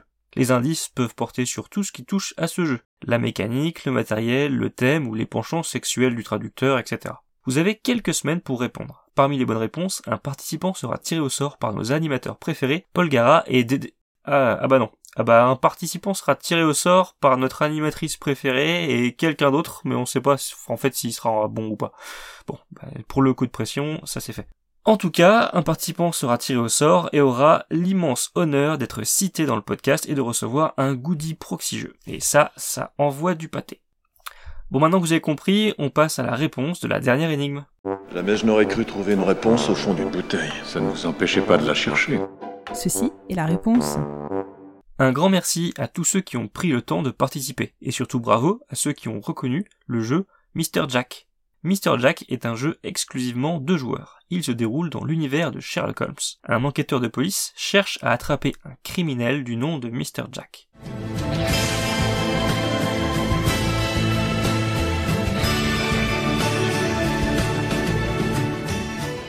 Ça, c'était le générique de la série Sherlock que je vous recommande au passage. Nous sommes à Londres en 1888 dans le quartier de Whitechapel. Ça s'est passé à Londres. Pour ça L'un des joueurs incarne Mr. Jack. Il se dissimule dans l'ombre sous l'identité cachée de l'un des huit personnages du jeu et aura pour but de s'enfuir du plateau ou d'échapper à l'enquêteur jusqu'à la fin de la partie. Une ombre file dans la nuit, c'est un assassin qui s'enfuit. Et comme un démon, il sourit, son crime impuni. L'autre joueur incarne l'enquêteur et a pour objectif de démasquer et de capturer Mr. Jack. Au cours de chaque tour de jeu, quatre personnages vont être joués, chaque joueur en jouant deux. Chaque personnage va avoir un nombre de déplacements et ou un pouvoir particulier. Les pouvoirs des personnages sont tous différents. Ils permettent par exemple de placer un barrage de police pour empêcher Jack de s'enfuir, Ouais, le seul problème, c'est qu'on a passé 4 semaines à construire un barrage, ça fait un peu mal au cul de le détruire. ou de créer un raccourci en utilisant les égouts, Tu crois qu'il va y arriver? T'inquiète, tous les égouts vont dans la nature. ou bien d'éclairer une zone de jeu avec une lanterne. Une fois que les quatre personnages ont été joués, Jack doit annoncer s'il est visible ou invisible. C'est l'appel à témoins. Être visible correspond à être adjacent à un bec de gaz, l'éclairage du quartier de Whitechapel, représenté sur le plateau de jeu. Jack est également visible s'il est adjacent à un autre personnage. Donc si Jack est visible, ça veut dire que tous les personnages invisibles sont innocents.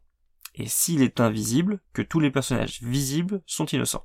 En procédant plusieurs fois ainsi, l'enquêteur va pouvoir innocenter successivement des personnages et identifier Jack. Les innocents n'existent que jusqu'à l'instant où ils deviennent inévitablement des coupables.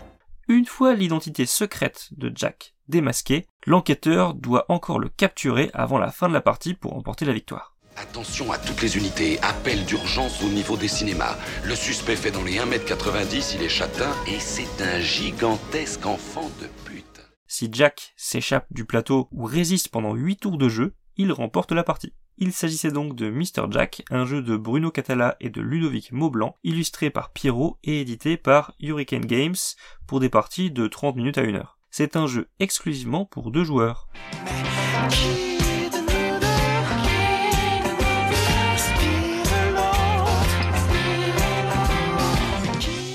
Et des joueurs de 9 ans ou plus.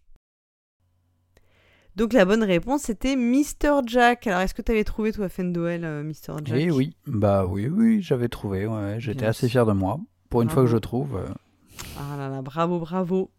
Et du coup, alors, on, on va, on va faire en, en- en direct, c'est le moment, tu sais, le moment de vraiment de tension de l'émission.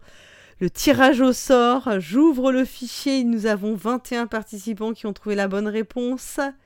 Et tu vas donc euh, faire rouler ton dé à 21 faces, ou pas. Donc en fait, le 21, eh ben, il aura aucune chance parce qu'il n'y a pas de dé à 21 faces. Non, on va demander, on va demander à la technologie, c'est ça? Bon, on va voir un petit peu si ça marche déjà. ok Google, donne-moi un chiffre entre 1 et 21.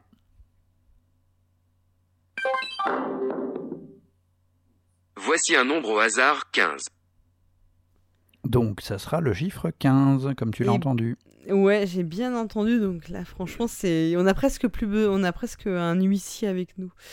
Et donc le vainqueur est Michel Dijon, qui gagne donc un goodie. Donc j'imagine qu'il vit à Dijon, peut-être ou pas, ou c'est une fausse piste. Je ne sais pas. Bravo Michel. Bravo Michel Dijon qui a donc euh, bah, trouvé la bonne réponse et qui du coup gagne un goodies. Et euh, je pense que Cargo prendra contact euh, avec toi pour, euh, bah, pour te, te voir comment euh, t'envoyer ce superbe cadeau. Voilà, aux couleurs du proxy jeu. Et du coup, on va écouter la nouvelle énigme parce que bien sûr, il y a une nouvelle énigme pour, euh, pour cette saison. On va. euh, C'est parti. Quelle est la vitesse de croisière d'une hirondelle lorsqu'elle n'a aucune charge Que voulez-vous dire? Une hirondelle africaine ou une hirondelle européenne? Ceci est l'énigme. Attention, attention, l'énigme de la saison nouvelle est arrivée. Montez le son et tendez bien l'oreille, on se retrouve juste après. Prépare-toi, petit garçon, elle sera longue, l'expédition. Et même si on n'en revient jamais vivant, il faut marcher droit devant. Franklin savait compter deux par deux et lasser ses chaussures. Il savait faire des bulles de savon dans son bain et lire des livres de contes. On nous a signalé qu'un type était entré dans le tunnel sur un traîneau tiré par des raies.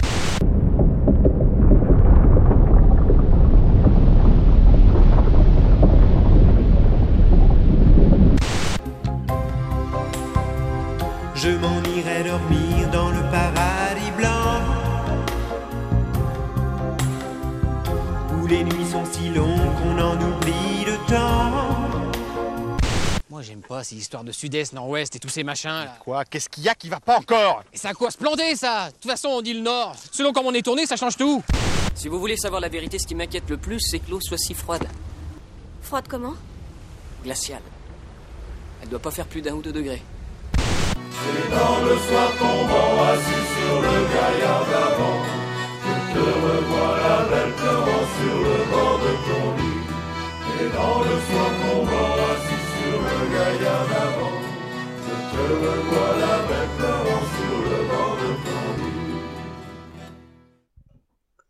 L'énigme est à présent terminée.